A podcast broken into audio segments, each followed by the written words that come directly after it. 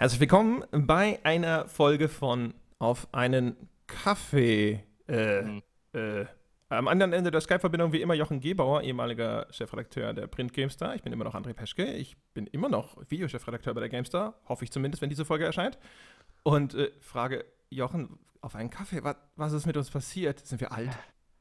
Nee, wir sind eigentlich, also vielleicht sind wir auch schon alt geworden. Vielleicht hätte ich irgendwie mit 16 oder mit 20 noch gesagt, komm, um äh, 14.23 Uhr kann man auch mal ein Bier trinken. Aber ähm, so spät ist es nämlich gerade, als wir das aufzeichnen. Ähm, Donnerstag mittags bei draußen 40 Grad während dieser äh, grandiosen Hitzewelle, die gerade umgeht.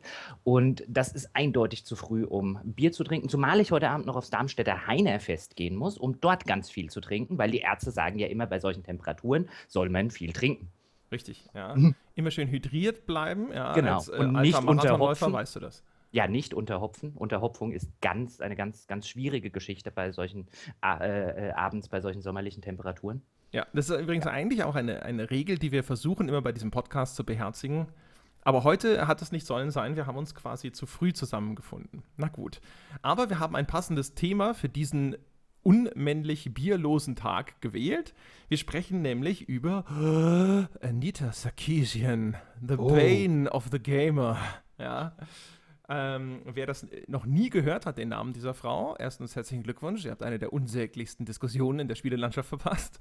Ähm, das ist eine Frau, die hat 2013, äh, also vor mittlerweile zwei Jahren, Videos herausgebracht, äh, auf Kickstarter finanziert, in der sie kritisch aus einer feministischen Perspektive über Videospiele spricht wir sprechen heute über die, äh, ich glaube, die ersten drei äh, Videos, die sie damals gemacht hat, weil das so damals der Anfang war. Es gab auch damals schon einen Aufschrei. Ich bin also der Meinung, es ist halbwegs äh, legitim, sich erstmal nur mit diesen Videos zu beschäftigen. Und wir klammern zumindest in der Betrachtung ihrer Arbeit dabei aus, die vielen inzwischen aufgetauchten persönlichen Anwürfe gegen sie. Also gibt es ja ganz viele Verschwörungstheorien und sonst was, von wegen sie sei ja nur eine Ausschneiderin und keine Ahnung, sie würde ihr Geld veruntreuen und weiß der Himmel noch was. Das haben wir jetzt uns nicht näher angeschaut. Nein, also äh, man muss ja, man muss ja nicht jeden dummen Verleumdungsvorwurf auch noch mit äh, Aufmerksamkeit gutieren.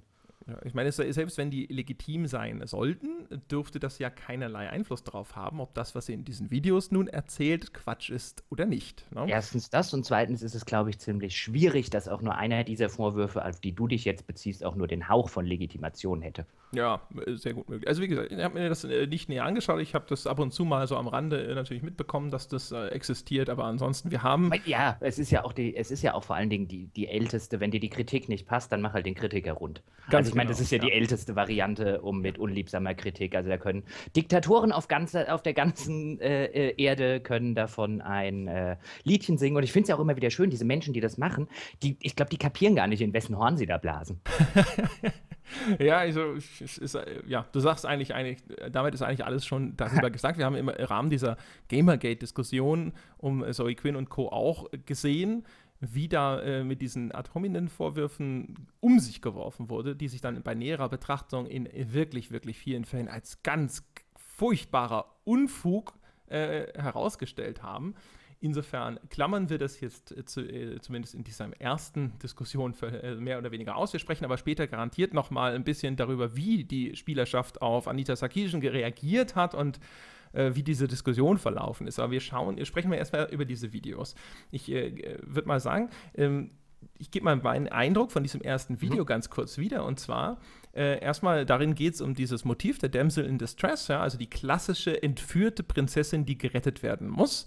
Die Kritik dahinter, so aus dieser feministischen Warte, wie sie die Anita Sarkeesian beschreibt, ist natürlich, dass die Frau damit immer degradiert wird zu diesem hilflosen Ding, das unfähig ist, sich selbst zu befreien und äh, den männlichen starken Retter braucht, um aus der misslichen Lage zu entkommen. Du kontrastiert das auch äh, zum Beispiel damit, wie das denn dargestellt wird, wenn männliche Spielfiguren in Gefangenschaft geraten, die sich dann aus eigener Kraft befreien können und so weiter und so fort. Und ähm, da, das Ulkige, was mir daran aufgefallen ist, wo ich äh, tatsächlich stutzen musste, ist erstmal natürlich, wie, wie trivial und banal ich diese Feststellungen finde. Es gab mhm. sehr wenig in diesem Video, wo ich nicht gedacht habe, so, ja, duh, stimmt, ja, so ist es. Und äh, am Schluss sagt sie sehr, sehr deutlich nochmal, äh, hey, nur weil man ein Medium kritisiert, heißt das nicht, dass das Medium deswegen, äh, äh, dass man das nicht mag. Das sagt sie in der zweiten Folge. Und in der ersten Folge hält sie auch nochmal deutlich fest, nur weil dieses Motiv in den Spielen immer wieder auftaucht und dieses Motiv an sich kritisch ist, heißt das nicht, dass die Spiele per se automatisch sexistisch sind. Und das ist ulkig, dass diese Einschränkungen dann von ihr sogar so deutlich getroffen werden, weil ich mich gefragt habe, wie konnte es denn sein, dass sich die Leute da so drüber aufgeregt haben? Also ich würde jetzt als erstes mal ganz plakativ den alten Spruch einwerfen, getroffene Hunde bellen. Ja, also mir ging es mir ging's ja wirklich genauso wie dir. Also ich gucke das, gut, ich habe hab eine Weile Geisteswissenschaften studiert, habe mich dabei unter anderem auch in, in manchen Seminaren mit solcher, solcher Feminismuskritik beschäftigt. Und was Anita Sarkeesian da macht, ist vielleicht bei Spielen noch relativ neu, aber vielleicht auch nur deswegen, weil sich jeder gedacht hat, was sollen wir da nochmal die gleiche olle Kamelle aufwärmen. Ähm, also was sie da macht und analysiert, sind vollkommen in der, in der Geisteswissenschaft vollkommen alte Hüte. Also dieses ganze Damsel in mhm. Distress Motiv, das ist in der Film, Filmwissenschaft, das ist in der Literaturwissenschaft, ist das irgendwie 20 Jahre alt. Da sitzt heute jeder da und sagt, äh, ähm, wie du das auch jetzt, jetzt schön gesagt hast. Deswegen, ich finde die, was ich so bemerkenswert erstmal an der Sache finde, ist wie was sehr Unbemerkenswertes, wie nämlich die Sarkeesian-Kritik auf ein, auf ein, ein, ein Level gehoben wird, den sie grundsätzlich gar nicht verdient, aufgrund ihrer, nicht weil Sarkeesian irgendwie wie Unsinn baut, sondern aufgrund ihrer, ihrer, ganz, ihrer Banalität, ihrer Trivialität. Mhm.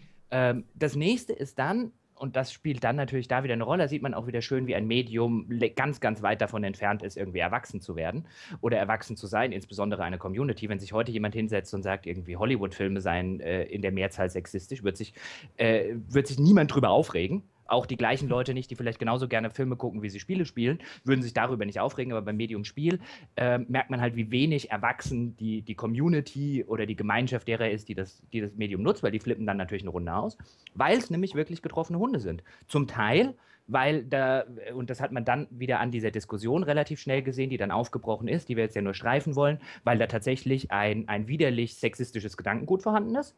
Aber das ist nicht alles. Der andere Teil ist, das hatten wir ja auch schon mal in, in einer unserer Podcast-Diskussionen, ist dann natürlich dieses, hast du damals, glaube ich, äh, Englisch umschrieben mit diesem Get out of our treehouse, weil die Spieler diesen natürlichen Beißreflex haben, wenn jemand, den sie von draußen wahrnehmen, ihnen erklären will, wie das mit ihrem Medium funktioniert. Auch das ist einerseits eine Geschichte, da merkt man Medium noch nicht erwachsen, wenn dieser Beißreflex äh, bei seinen Nutzern noch vorhanden ist. Aber zweitens ist der natürlich zumindest zum Teil ein bisschen nachvollziehbar, weil die Kritik von außen in diesem Medium ja eben häufig so eine, wie zum Beispiel damals bei der Killerspieldebatte, so eine Kritik war, die man sehr schnell als total substanzlos entlarvt, äh, entlarven konnte. Mhm. Und jetzt hast du sowas wie bei Sarkeesian, die, da sind wir uns ja beide einig, absolut triviale ähm, alte Kamellen dann nochmal auf Spiele neu aufwärmt. Ähm, und der dann ein, ein vermeintlicher Shitstorm entgegenfliegt, der natürlich in keinerlei Verhältnis zu dem steht, ähm, was sie gesagt hat, weil zu diesem Damsel in Distress Motiv kann man auch nichts anderes sagen als ja, das stimmt. Also wer da wirklich allen Ernstes was anderes dazu, also ich kann mir kann mir wirklich kein Argument vorstellen, selbst wenn ich es mir jetzt überlege, in dem es Sinn ergeben würde, zu sagen, Anita Sarkeesian hat mit dem, was sie sagt, nicht recht. Also jeder, der felsenfest davon überzeugt ist, dass Anita Sarkeesian da irgendwie totalen Unsinn erzählt, ähm, der sollte sich ganz, ganz, ganz dringend mal hinsetzen und äh, überlegen, was er da eigentlich für eine vollkommen unsinnige Überzeugung hat. Zumal sie das ja also wirklich in einem, einer, ein, ja, in, im Übermaß meistens belegt da sind zwischendrin Beispiele oder äh, Belege dabei, äh, die äh, unpassend oder aus dem Kontext gerissen sind oder zumindest erscheinen.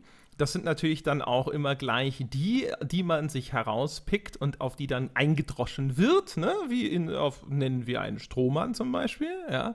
Äh, ganz populär ist dieses Hitman-Beispiel, das sie in einem äh, der Videos zeigt. Da kritisiert sie auch wieder, dass quasi hier äh, Frauen da als äh, hilflose Opfer äh, dargestellt werden. Und jetzt bringt dann also da in Hitman der äh, Killer, glaube ich, eine, so eine, so eine Gogo-Tänzerin um und mhm. stopft sie in eine Mülltonne. Und das ist so isoliert in diesem Sarkeesian-Beispiel, dann unterschlägt das quasi, dass man das ja auch die ganze Zeit schon mit männlichen Figuren machen kann und so weiter. Und, und es so unterschlägt natürlich, dass man das bei Hitman ja eigentlich, zumindest in alten Hitmans, nicht machen sollte. Ja, genau. Oder zumindest genau. auf jeden Fall äh, nicht machen muss, genau. Und das auch, wenn man zumindest mit einer höheren Punktzahl belohnt werden möchte, dann tut man sowas am besten gar nicht oder so wenig wie möglich. Genau. Ähm, also das heißt, es gibt schon Stellen, wo, äh, sage ich mal, sie sich äh, ihre Belege oder das, was sie da zeigt, so ein bisschen zurechtbiegt, damit es in der äh, Argumentation Sinn ergibt oder damit das sie etwas illustrieren kann. Richtig.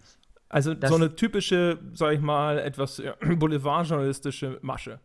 Ich glaube nicht, dass es boulevardjournalistisch ist. Ich glaube wirklich, äh, die Sache ist da, und das merkt man an vielen Stellen, auch in den Videos schon relativ deutlich. Anita Sarkeesian hat nicht unbedingt sonderlich viel Ahnung von Spielen. Im Hinblick auf ein, ähm, Ahnung jetzt, äh, Spiele historisch gesehen, sie hat, äh, glaube ich, extrem viel von dem, was sie da zeigt, nie selber gespielt. Nur, und das wurde eher von, von draußen auch sehr häufig zum Vorwurf gemacht. Nur ähm, ist es ein dummer Vorwurf, weil ich muss kein Meteorologe sein, um zu sagen, die Sonne scheint. Mhm. Ja, ja. Ähm, und äh, das ist halt der, der Grund. Deswegen kann sie auch schlecht tiefer. Das war ja dann das ein bisschen ähm, die Sache, dass sie sich immer auf diesem banalen Level bewegt. Es dürfte ihr halt schwierig fallen, tiefer in so eine Analyse und eine wirkliche Feminismuskritik äh, reinzugehen, ähm, wenn man sich halt mit dem Gegenstand so wenig auskennt. Aber für diese trivialen und banalen Dinge, die sie da einfach feststellt, ähm, muss man nun wirklich kein Spielerexperte sein. Ja, aber da sind wir natürlich wieder bei dem Punkt, den, den du vorhin schon angerissen hast. Ne? Dadurch ergibt sie sich noch deutlicher als Außenseiter zu erkennen. Also nicht nur betrachtet sie Spiele aus dieser feministischen Perspektive, was in einer männlich dominierten Subkultur ohnehin schon mal fremd ist, sondern sie äh, hat, glaube ich, sogar auch irgendwann mal eingeräumt, dass sie zumindest jetzt in, in, zwischen ihren Kindertagen und dann relativ kurz bevor sie diese Untersuchung, wenn man es so, so, nennen will, angefangen hat, lange Zeit nicht gespielt hat, hat sich also zumal äh, identifiziert als jemand, der zumindest nicht wirklich zum Club gehört. Ja? Ähm, und so jemand ja, wagt es dann, wagt es dann, über Spiele in einer kritischen Art und Weise zu sprechen. Das ist, das ist ja schon richtig, aber eigentlich, ähm, das sehe ich ja auf so einer, so einer, ich will jetzt mal sagen, so auf so einer intellektuellen Ebene, ähm, kann ich das ja schon, schon verstehen. Aber so richtig verstehen kann ich diesen, diesen Gedankengang nicht. Also wenn du es, ah, natürlich ist dieses Wir, Wir versus They, dieses mal der älteste Konflikt der Menschheit, wir gegen die, äh, wir die Insider, die die Outsider. Und deswegen erinnerte mich diese, diese ganze Diskussion zum Beispiel immer, und jetzt äh, äh, kommt eine Analogie, aber Achtung, jetzt äh, äh, äh wird sich vielleicht der erste Na, ähm, es erinnert mich zum Beispiel an diese ganze Diskussion damals um, um, um Michel Friedmann zum Beispiel bei dem es auch nie darum geht, was der gesagt hat, weil der war zum Beispiel, die Michel, äh, erinnerst dich noch an seine, seine politische Talkshow, die er hatte, die meines Erachtens nach, auch das war so ein Mensch, den die musst du nicht super. mögen. Den musst du nicht mögen. Der muss dir auch nicht sympathisch sein. Aber der hatte die einzige Talkshow meines Erachtens nach im deutschen Fernsehen, in der tatsächlich Fragen gestellt wurden, die mehr, die hinter dieses ganze PR-Denken gegangen sind. Das war der, der, der auch Fragen gestellt hat, die unangenehm waren, der seinem Gesprächspartner wirklich mal auf den Zahn gefühlt hat, der tatsächlich in einzigen, einigen Folgen deutsche Minister als wirkliche Dummköpfe entlarvt haben, die, hat, die keine Ahnung haben von dem, was sie da reden. Aber wie wurde er in der Öffentlichkeit oder wie wurde er von vielen Menschen wahrgenommen? Als der blöde, dumme Jude, der endlich mal das Maul halten soll. Ja, und das war und was genau, Vorsicht Friedmann hieß das, kann das sein? Genau. Das war fantastisch. Dann, ja, also es war auch wirklich die einzige Talkshow, ehrlich gesagt, die sich lohnte zu schauen zu dem damaligen Zeitpunkt. Und klar, Richtig. der hatte durchaus seine eigene Agenda, war glaube ich auch CDU-Mitglied oder so, ne? Ja. Aber es war halt kein Gewäsch. Und klar, der hat, der hat, der war ein Polemiker, aber genau das hat es halt auch unterhaltsam gemacht. Natürlich. Und es war vor allen Dingen, bin der, bin der völlig d'accord. Und wie ich ja gerade schon sagte, äh, man muss natürlich nicht vor dieser Show sitzen und sagen, ich finde den Moderator jetzt unglaublich sympathisch. Teilweise basiert ja seine ganze Strategie auch darauf, relativ unsympathisch zu sein, wenn er zum Beispiel die ganze Zeit in diesen, in diesen persönlichen Bereich äh, seiner Gäste eingedrungen ist, die er gerne mal angefasst und so weiter hat, um sie aus der Fasson zu bringen. Ähm, das war ja alles eine, eine Gesprächsstrategie. Das muss einem als Zuschauer nicht sympathisch sein. Aber man muss als Zuschauer ja auch nicht, also es ist, weiß, es ist halt ein Unterschied, ob ich über eine Person, ob die mir jetzt sympathisch ist oder nicht, ist vollkommen unerheblich. Das ist für the bigger picture da draußen total egal. Ich muss nicht rumlaufen und sagen, wie unsympathisch mir jetzt der Michel Friedmann ist. Also mir ist er jetzt nicht unsympathisch. Ähm, schon gar nicht, wenn es dann, und genau sowas ist bei Anita Zerkishin passiert, wenn es die tatsächlich vorhandenen, ob in dem einen Fall antisemitische, im anderen Fall sexistische Vorurteile, schön nach draußen bringt. Weil diese ganze Kritik, ähm, die ja dann zum Beispiel bei, bei, bei, ähm, Saki, äh, bei ähm, Friedmann gab es ja mhm. damals diese Riesenaffäre um Möllemann, der ja damals gesagt hat, Leute wie Michel Friedmann und der Spiegel, der Zentralrat der Juden, befeuern den Antisemitismus in diesem Land. Das bediente ja das uralte antisemitische Klischee. Die Juden sind am Antisemitismus selber schuld. Was also dümmer und rechter wird es nicht mehr. Und genau dasselbe wurde ja bei Sarkisian gesagt. Sagt, äh, die Frau sorgt ja nur dafür, dass Leute irgendwie sexistisch werden mit, ihren, mit ihren Aussagen und ihrem ganzen Drum und Dran. Genau dasselbe. Ja, und ja, das, das halt von äh, Leuten, Standard. wo du halt weißt, wenn jeder, der so darauf reagiert, muss halt wirklich mal dringend in einen Spiegel gucken und sich fragen, wie viele von den Vorurteilen, die er hier so vehement abstreitet, er tatsächlich hat. Das ist übrigens genau das Gleiche, äh, was man auch sieht, wenn es um äh, Homosexuelle geht. Es gab ja mal mhm. vor ein paar Jahren, äh, erinnerst dich, diese Gamer-Com in San ja. Francisco, also eine Messe für schwule Spieler, wo ja dann auch erstmal viele gesagt haben, so, äh, ja, also sie, eine eigene Messe, da grenzen sie sich ja selber aus, ja. Selber schuld, wenn sie in der Gesellschaft nicht integriert werden. Ich habe ja auch nichts gegen Schwule. Ich will halt nur nicht äh, ständig damit konfrontiert werden. Die sollen schön die Fresse halten und genau. dann ist genau. gut. Ich habe ja, äh, und vor allen Dingen, was dann ja immer dabei kommt, ob das jetzt bei, äh, bei Juden ist es halt seltener, weil einfach nicht mehr sonderlich viele in dem Land leben, unter anderem, weil äh, genug Leute irgendwann mal so eine Geisteshaltung geteilt haben. Ähm, aber ob das jetzt bei tabuisiert ist, bis zum nicht mehr.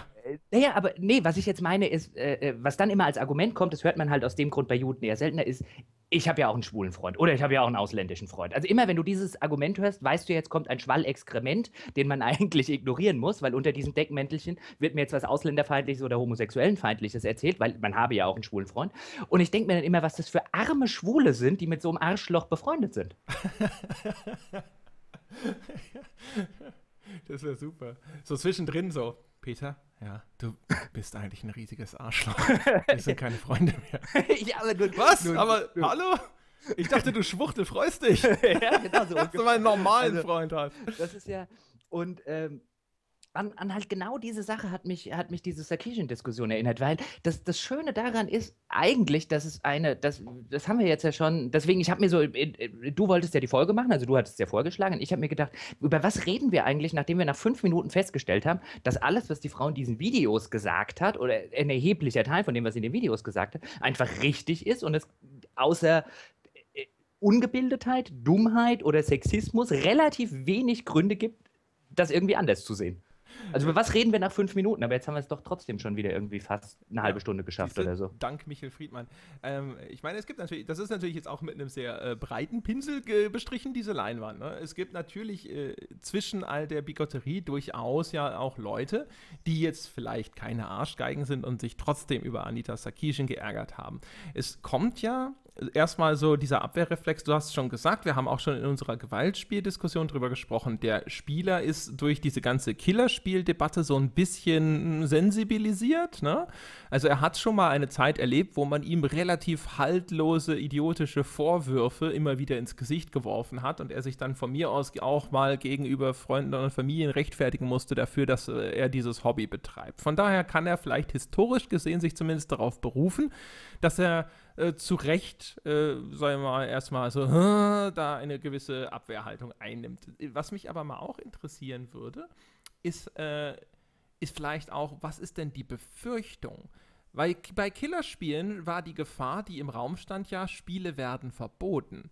Aber was ist die Befürchtung, wenn die bösen Feministinnen sich tatsächlich durchsetzen mit ihrer Agenda. Genau, ja, jetzt sprichst du was, was sehr, sehr Richtiges und Wichtiges an, weil was ja unterschwellig dann häufig genug zum Beispiel vorkommt. Also ich denke mal, oder bevor wir jetzt kurz darauf hingehen, ähm, vielleicht noch mal ganz kurz zu diesem, ähm, die, fühl, die Spielerschaft fühlt sich angegriffen. Warum? Also ich fühle mich nicht angegriffen von Anita Sarkeesian, um Gottes Willen. Also Spiele oder sagen wir mal so, Spiele äh, ist jetzt ein bisschen zu breit gefasst der Begriff, aber Spielehandlungen oder Spieleprämissen sind zu einem erheblichen Teil sexistisch. Ja.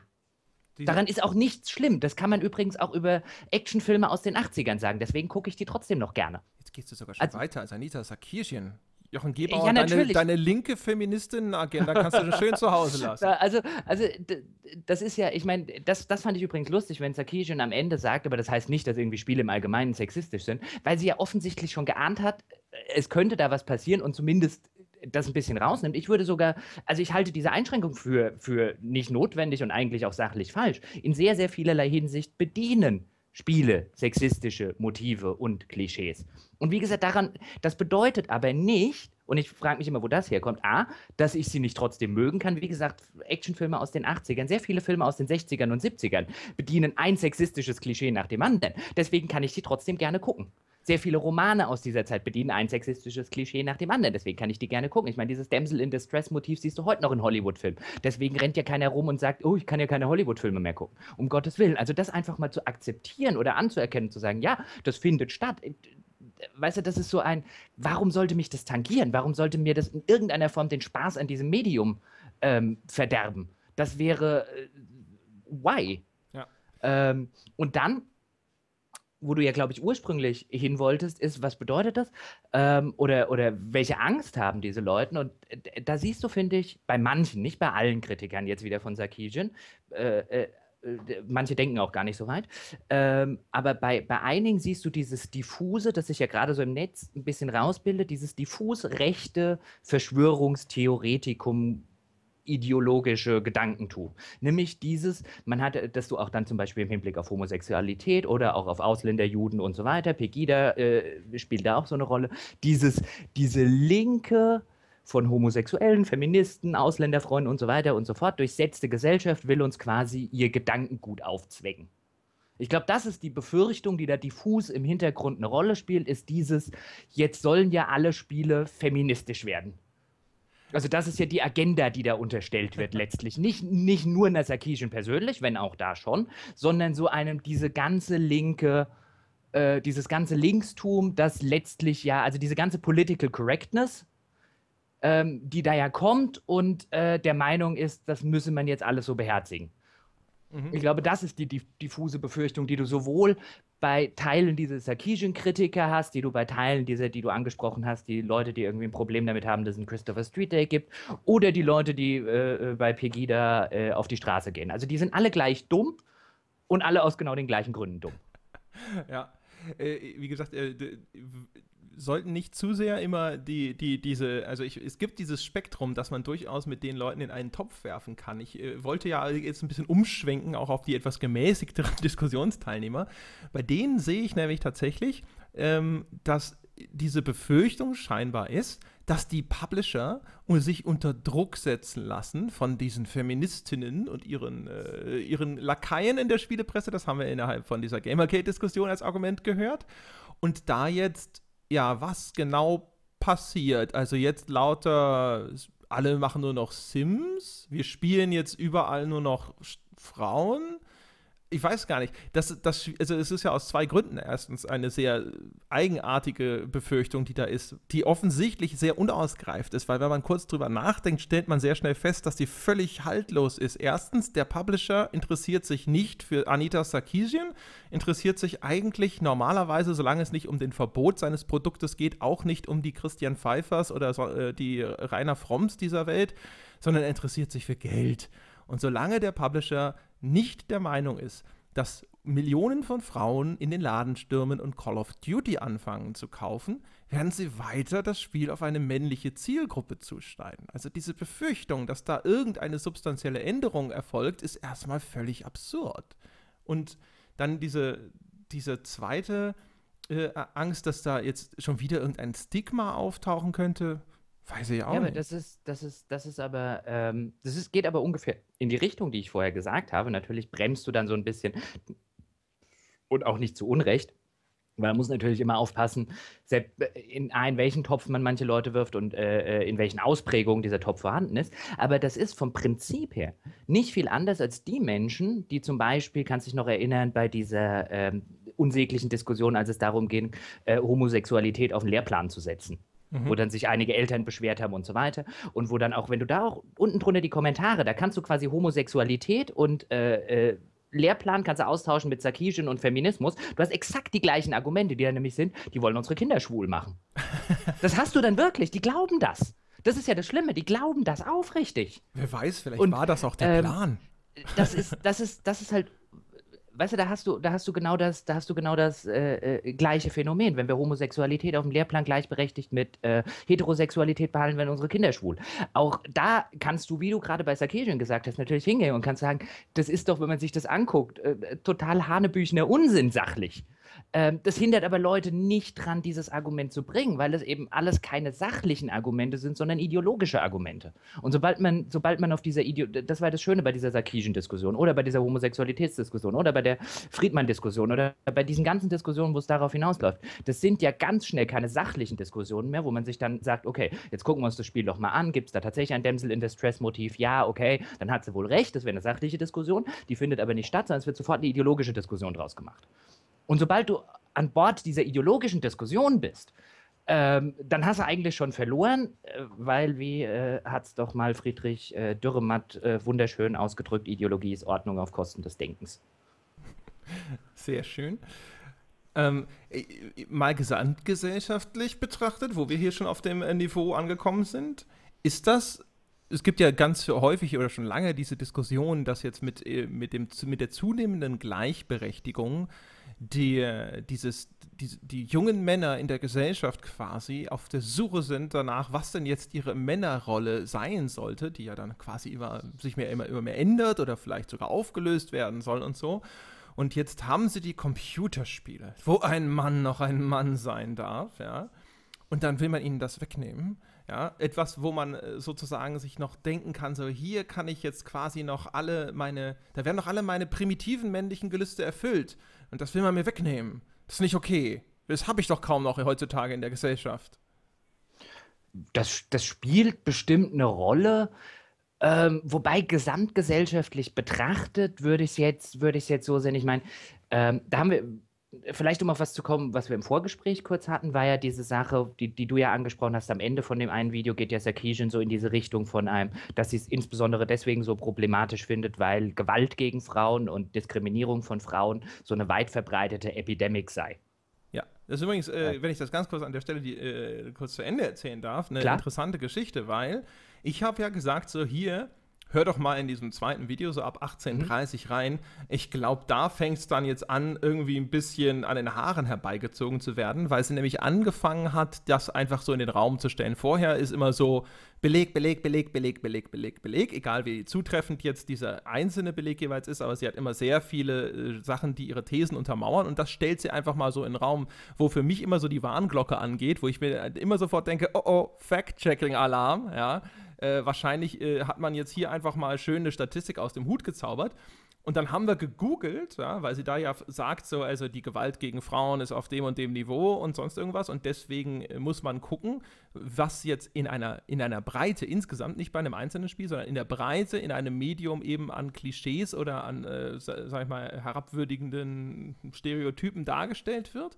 Und äh, ich war tatsächlich überrascht, festzustellen, wie, wie hoch diese statistischen Angaben von durchaus seriösen Quellen sind, was Gewalt gegen Frauen angeht. Mhm. Also ich meine, ich habe hab hier noch eine, eine auf, also zum Beispiel die Weltgesundheitsorganisation, der man jetzt ja also ich glaube, wer Verschwörungstheoretiker ist, kann man das jedem vorwerfen, aber wo jetzt, äh, ich sage jetzt mal, ein nüchtern sachlich betrachtender Mensch jetzt nicht im ersten Moment sagen würde, die fälschen alles, ähm, geht zum Beispiel davon aus, dass äh, rund 30 Prozent ähm, aller Frauen weltweit, die schon mal in einer Beziehung gelebt haben, ein, irgendeine Form von äh, äh, körperlicher oder sexueller Gewalt durch ihren Partner über sich ergehen lassen mussten, dann ist es schon eine Zahl, bei der man zuerst mal sagen kann, wow, ja. Das sind eigentlich, A, sind es 30 Prozent zu viel, ähm, aber B, ist es halt auch wirklich eine Zahl. Also ich sag mal, wenn du das Gleiche jetzt zum Beispiel mit Kindern hättest, so 30 Prozent aller Kinder hatten schon mal äh, äh, körperliche oder sexuelle Gewalt, würden zum Beispiel äh, sehr viele Leute auch, vielleicht hast du das sogar, wenn ich jetzt irgendwie Gewalt gegen Kinder, wenn ich da jetzt in, in äh, oh Gott, gewisse Länder gucken würde.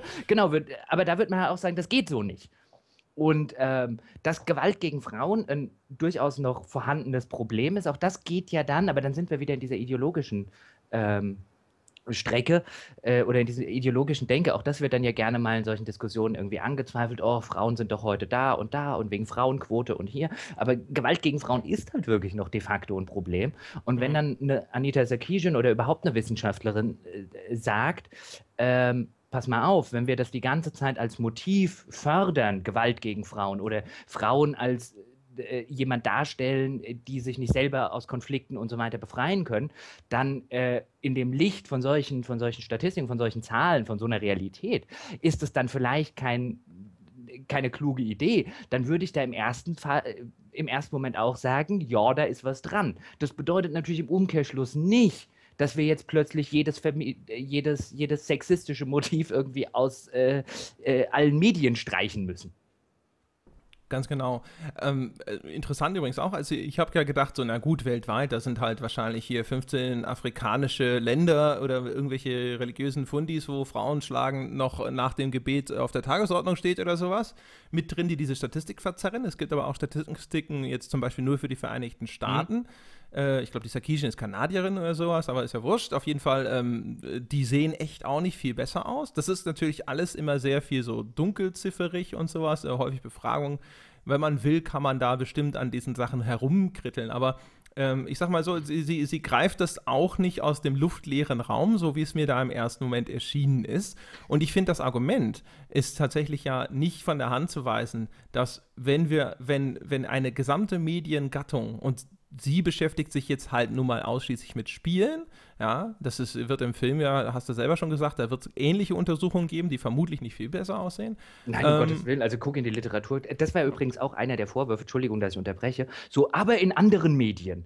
Und wo du dann halt auch merkst, dann, also bevor du jetzt jemanden, bevor du jetzt hier rausprosaunst in irgendeinem dummen, anonymen Internetkommentar so ein Unsinn, dann nimm dir doch wenigstens zwei Minuten Zeit und mach dich schlau. Natürlich beschäftigt die sich nur mit Spielen, weil es bei Filmen und Literatur schon genug Leute gemacht haben.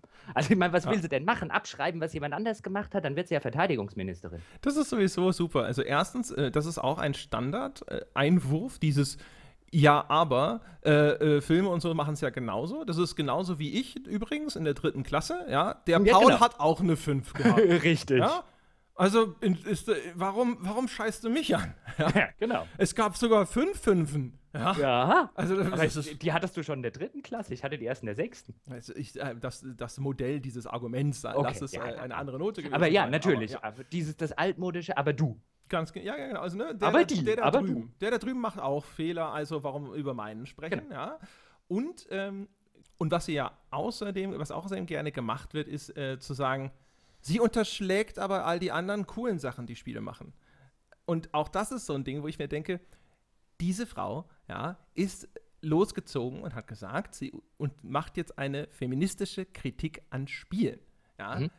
Und das ist ein sehr eng umrissenes Ding. Und das habe ich tatsächlich auch schon häufig mal versucht, den Leuten zu erklären. Wenn ich jetzt mir äh, sage, ich schreibe jetzt einen Artikel über die, äh, keine Ahnung, die Physiksimulation in einem Rennspiel, dann schreibe ich nicht darüber, wie gut das Menüdesign des Rennspiels ist. Ja?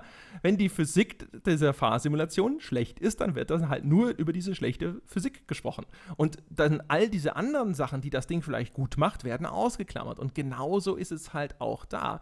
Und das ist äh, natürlich auch wieder dieses, sie, sie spricht schlecht über Spiele und, und, und, und unterschlägt aber all die anderen coolen Sachen, die Spieler auch machen. Natürlich, was ja nicht mal völlig stimmt, weil sie ja sogar noch mal erwähnt, also das ist ja in diesem Satz enthalten, nur weil man ein, äh, weil man ein Medium kritisiert, bedeutet das nicht, dass man es nicht mag. Ähm, erstens und zweitens, was noch so ein bisschen zumindest dazukommt, ist gerade bei deutschen Beobachtern, die dann ja gerne, aber das sei ja alles gar nicht objektiv. Oh ja. Genau aus solchen Gründen. Und wo ich mir dann denke, erstens ist der Vorwurf allein schon, weil, wie du es ja richtig gesagt hast, das Scope ist in dieser Videoreihe, geht es um, um äh, Dämsel in Distress-Motiven in Spielen. Dass sie dann natürlich keine Nicht-Dämsel in Distress-Motiven in Spielen zeigt, ist klar.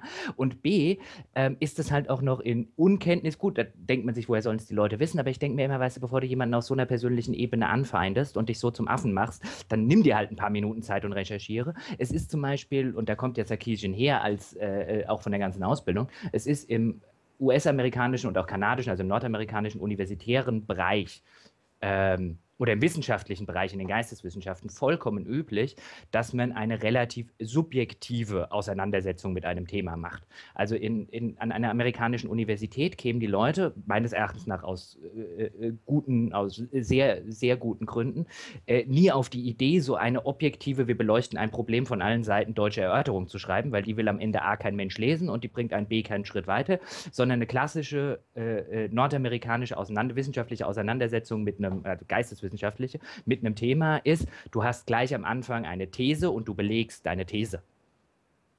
Ja, und wenn du aus, Gegenargumente, äh, wenn du Gegenargumente zu deiner These einbringst, dann bringst du sie dann in, in eine Weise ein, ähm, dass du sie dann auseinander nimmst. Also du guckst dir dieses, Pro weil, weil, der, weil die Universität oder die Lehre geht davon aus, es wird auch jemanden anderes geben, der das anders sieht als du und dann eben quasi diese Gegenthese äh, äh, schreibt. Und dann hast du halt eine, hast du halt eine vielfältige, facettenreiche Wissenschaft, die die Vereinigten Staaten übrigens haben. Also ähm, auch, äh, da wären wir bei dem nächsten Vorurteil, dieses, äh, äh, dass die Amis alle dumm sind, kann, können auch nur Leute behaupten, die wahrscheinlich weder eine deutsche noch eine amerikanische Universität von innen gesehen haben. Also zumindest was die Qualität einer äh, universitären Lehre angeht, sind die Vereinigten Staaten sowas um meilenweit vor jeder deutschen Hochschule, dass, es, äh, dass man es eigentlich niemandem erzählen dürfte. Vielleicht nicht vor jeder deutschen, aber ja. Doch, also ich würde, also wenn du eine Ameri ja gut, also ich sag mal, wenn du intern vergleichst, wenn du eine amerikanische Spitzenuni nimmst und nimmst eine deutsche Spitzenuni, dann wischt die amerikanische mit der deutschen den Boden auf. Davon und wenn du eine durchschnittliche amerikanische Universität nimmst, dann wischt die mit einer durchschnittlichen deutschen so dermaßen den Boden auf, dass es nicht mehr schön ist.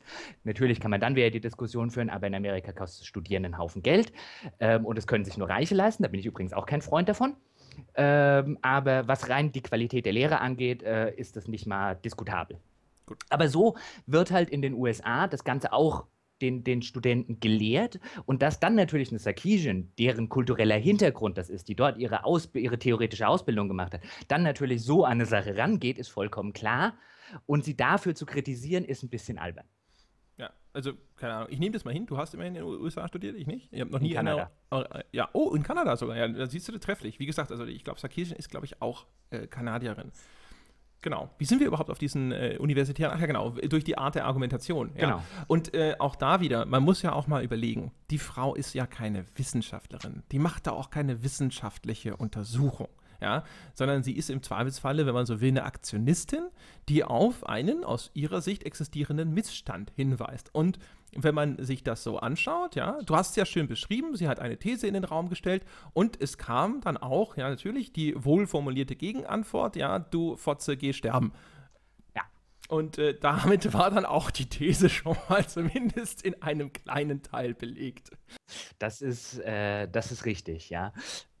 Wobei, das ist, äh, und äh, das, das finde ich ja das, das finde ich ja das Schlimme. Also ich meine, ich kann mich noch erinnern, wir haben uns ja als es damals groß war, haben wir uns ja alle, damals war ich, war, war ich noch bei GameStar, haben wir uns ja alle diesen, diese Videos angeguckt. Erinnerst dich noch dran, oder? Ja, natürlich. Und dann saßen wir ja alle da, und, oder wir beide zumindest, und saßen irgendwie ja auch da, so wie wir heute da sitzen, so ein, äh, ja, da hat sie schon recht. Also meine, ich finde, es ist ja auch nicht so, als sei jetzt Sarkisian über jede Kritik erhaben. Nur meine Kritik an Sarkisian wäre gewesen, du kommst 20 Jahre zu spät ähm, dann hat man jetzt wiederum die Reaktionen drauf gesehen und dann kann man jetzt natürlich wieder argumentieren, nee, nee, es war schon ganz gut, dass sie gekommen ist, weil sie hat mal ganz kurz entlarvt, wie schlimm es immer noch ist. Ähm, und das stimmt auch. Aber und das fand ich letztlich das Schlimme an dieser ganzen Diskussion. Ich glaube, ich habe es zum Einstieg schon mal gesagt, wie ein, ein Argument, hättest du mir jetzt vorher gesagt, ich mache eine große Videoreihe zum Thema Damsel in Distress in Videospielen, hätte ich gesagt, wo willst du mit der ollen Kamelle hin? Und jetzt gucke ich mir die Reaktionen an und die waren wirklich durch die Bank weg, was ich gelesen habe. Also ich kann mich an vielleicht ein oder zwei kritische Auseinandersetzungen mit Sarkisian erinnern, wo ich nicht als erstes die Hände über meinem Kopf zusammengeschlagen habe und mir gedacht hätte, meine Güte, ähm, ich, hoffe, ich hoffe sehr, dass dieser, dieser ganze Mob, der da gerade durchs Netz rennt, nicht repräsentativ ist. Ähm, wobei er das ja nicht war, das war ja noch das Schönste. Der hat sich das ja nur eingebildet. Ja, das, äh, also bei Sarkisian war es ja eigentlich wahrscheinlich das gleiche Phänomen wie auch bei Gamergate. Man hat unheimlich viele Kommentare gesehen, hat mhm. gedacht, Gott, müssen das viele Leute sein. Und dann guckt man auf die, äh, die Aufrufe eines Beitrags auf der Webseite, auf der eigenen und stellt fest, so, oh, oh, das haben gar nicht so viele Leute gelesen. Mhm. Also wenn du dann noch überlegst, wie viel da kommentiert wurde, also wie häufig diese 100 Kommentatoren dann wahrscheinlich auch noch äh, die, die Seite neu geladen haben, um zu gucken, ob wieder was passiert ist in ihren 3000 Kommentaren, die drunter stattfinden, haben das, wenn du, wenn du das jetzt quasi mit in die Zahlen berücksichtigst, hat es keine Sau gelesen. Also es hat halt einen sehr, also letztlich müsste man anhand dieser Einschätzung, die wir jetzt ziehen können, weil wir auf der anderen Seite saßen, ähm, müsste man eigentlich konstatieren, anscheinend hat Anita Sarkeesian mit ihrer Kritik diesen kleinen, sehr, diesen kleinen, sexistisch, äh, äh, äh, vorurteilsbelasteten Kreis schön auf die Palme gebracht und jeden anderen ziemlich kalt gelassen. Es zumindest anzunehmen. Es hat natürlich dann so ein bisschen weitere Kreise gezogen, weil ja dann dieses stille Postprinzip eingesetzt hat. Ja. Auf einmal sind natürlich ganz viele Leute in diese Diskussion verwickelt worden, die sich aber nicht die Zeit genommen haben, diese inzwischen Stunden von Videos anzuschauen. Also wir haben ja jetzt auch nur die ersten drei da nochmal angeschaut. Das war ja auch schon eine Stunde. Und äh, auch ganz ulkig. Erstes Video der Reihe, zwei Millionen Aufrufe. Schon das nächste nur noch die Hälfte. Ja, also alleine daran kann man wahrscheinlich schon ein bisschen nachvollziehen, wie viele Leute sich jetzt tatsächlich umfassend angesehen haben. Und auch da ja. sollte man wieder vorsichtig mit den zwei Millionen Aufrufen sein, weil ich auch da nicht wissen will, äh, bevor die Kommentare ausgeschaltet wurden, die am Anfang ja noch an waren, äh, wie viele davon wieder Reloads der Kommentare waren. Ja, wenn die bei YouTube als Klick gelten, was ja. ich jetzt gerade nicht weiß. Genau, oder wie das äh, ist auch mehrfach. Ich meine, ich habe das jetzt garantiert alleine vier, fünf Mal oder sowas aufgerufen, alleine, weil dann schaust du nochmal nach, was hat sie das denn wirklich gesagt, wenn es irgendjemand in einer Diskussion erwähnt. Ja. Äh, man sieht in Diskussionen natürlich, gerade mit YouTube-Videos, da wird auch mal ein Timecode verlinkt, wo einer sagt, an der Stelle, da erzählt sie ganz großen Blödsinn, weißt du, dann wird das nochmal aufgerufen und so weiter und so fort. Also das heißt, auch da sieht man mal, wenn man so die Gesamtmenge an Spielern auf der Welt und so nimmt, so irrsinnig viele haben sich das garantiert nicht äh, komplett angesehen und ganz, ganz viele auch noch nicht mal äh, dieses eine Ursprungsvideo, mit dem dieser ganze Stein dann ins Rollen geraten ist. Das heißt also wahrscheinlich beruht ein Großteil dieser, dieser aufgeregten Debatte teilweise auf Hörensagen, äh, auf einzelnen Zitaten und so. Deswegen habe ich es ja auch vorhin schon erwähnt, diese, diese Hitman-Szene, wo man ihr durchaus zu Recht sagen kann, so, das äh, hat sie zu sehr aus dem Kontext gerissen und das ist dann Quatsch, was sie in dem Kontext dann auch erzählt. Ähm, natürlich ist das albern und dann regen sich die Leute darüber auf, aber man verliert dadurch völlig aus den Augen, dass das ja nur ein Beispiel innerhalb von dieser Gesamtaussage ist. Und das ist natürlich. Natürlich. Das, ne? das, ist, das ist, ja, das ist halt der. Ähm Natürlich äh, ist dann eine geifernde Menge, die das dann quasi äh, äh, hochhält, äh, auf eine Mistgabel gespießt äh, und ruft, seht her, seht her, seht her. Hier sieht man dran, dass, die, äh, dass das alles nicht stimmen kann. Aber letztlich, wo ich mir dann auch überlege, wenn ich das in irgendeiner wissenschaftlichen Arbeit lesen würde und jetzt zum Beispiel, also quasi ein Beispiel, bei dem ich dann weiß, okay, ist ein schlechtes Beispiel, weil in Wirklichkeit ist es so oder so, dann streicht man das vielleicht rot an und schreibt schlechtes Beispiel, aber es ändert an der am Aussagegehalt, also ich meine, wenn, wenn, jetzt nicht jedes Beispiel so ist, halt ziemlich wenig. Genau, also da muss es, muss es wie in jedem umfassenden Argument oder in jeder umfassenden äh, These, wenn man so, wenn man es denn so nennen möchte, so eine Art salvatorische Klausel geben, einfach, dass nur weil ein einzelnes Beispiel innen drin verkehrt ist, dann darf man das gerne auch äh, zerpflücken, aber deswegen ist jetzt nicht das gesamte Ding automatisch unwirksam, außer das wäre jetzt eine tragende Säule gewesen und dem war ja nun äh, wirklich nicht so. Es gibt übrigens noch so ein Ding, was in dem Zusammenhang immer diskutiert wird. Das äh, will ich mal ganz kurz in den Raum stellen, auch wenn du wieder die Hände über den Kopf zusammenschlägst und zwar eine Standardantwort ist ja auch, ja, äh, aber Männer werden auch äh, objektiviert in Spielen. Denn äh, die sind ja Gut, immer die Muskelprotze also, und. Also ne? da greift jetzt, wenn Sie jetzt da draußen sitzen als Zuhörer und sich gerade dieses Argument gedacht haben, dann hören Sie nochmal den kompletten Podcast bis zu dieser Stelle, weil alles, was wir vorher gesagt haben, greift auch zu diesem Argument. ähm, das ist, ja, und natürlich gibt es, es werden übrigens auch, also ich meine, man kann das, deswegen ist es ja ein Medium und ich, das, was ich halt nicht verstehe, ist, da kommen wir jetzt wieder darauf zurück, was ich glaube ich vorher schon mal gesagt habe, was ich nicht verstehe, ist, warum damit irgendjemand ein Problem hat.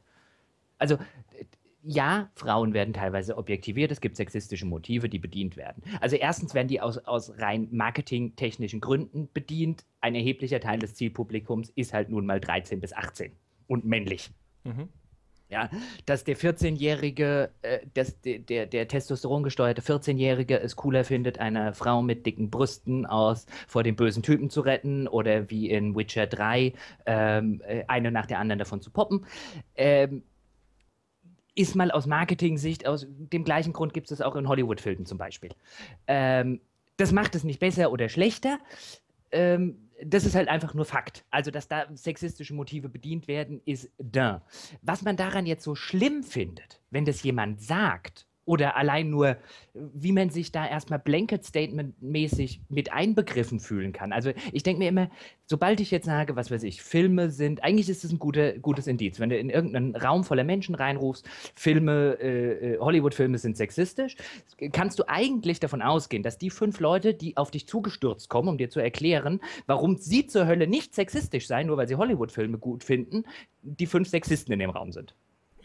Ja, Weil äh, die beziehen es sofort auf sich. Also das merkt man auch selber. Also man ist ja, ich will ja auch nicht von mir behaupten, dass ich von, von jeglichem Vorurteil auf diesem Planeten befreit wäre. Also ich glaube, man kann, man kann schlecht sozialisiert werden und ähm, ein gewisses Alter erreichen, ohne irgendwo mal ein Vorurteil oder irgendwas nicht ganz zu Ende gedachtes und so weiter aufgeschnappt zu haben. Aber ein gutes Indiz ist, wenn man eine sachliche Kritik auf sich bezieht, dass man dann in der Regel zu denen gehört, für die Sach für, auf die die sachliche Kritik auch gemünzt war. Also wenn ich, wenn ich jetzt zum Beispiel einen Satz höre, wie in Deutschland gibt es zu viele Leute, die ausländerfeindlich sind, äh, würde ich das nicht auf mich beziehen. Sobald es Leute sofort auf sich beziehen, zu sagen, ich bin doch kein Nazi, weißt du eigentlich, doch, doch, doch, eigentlich bist du schon einer.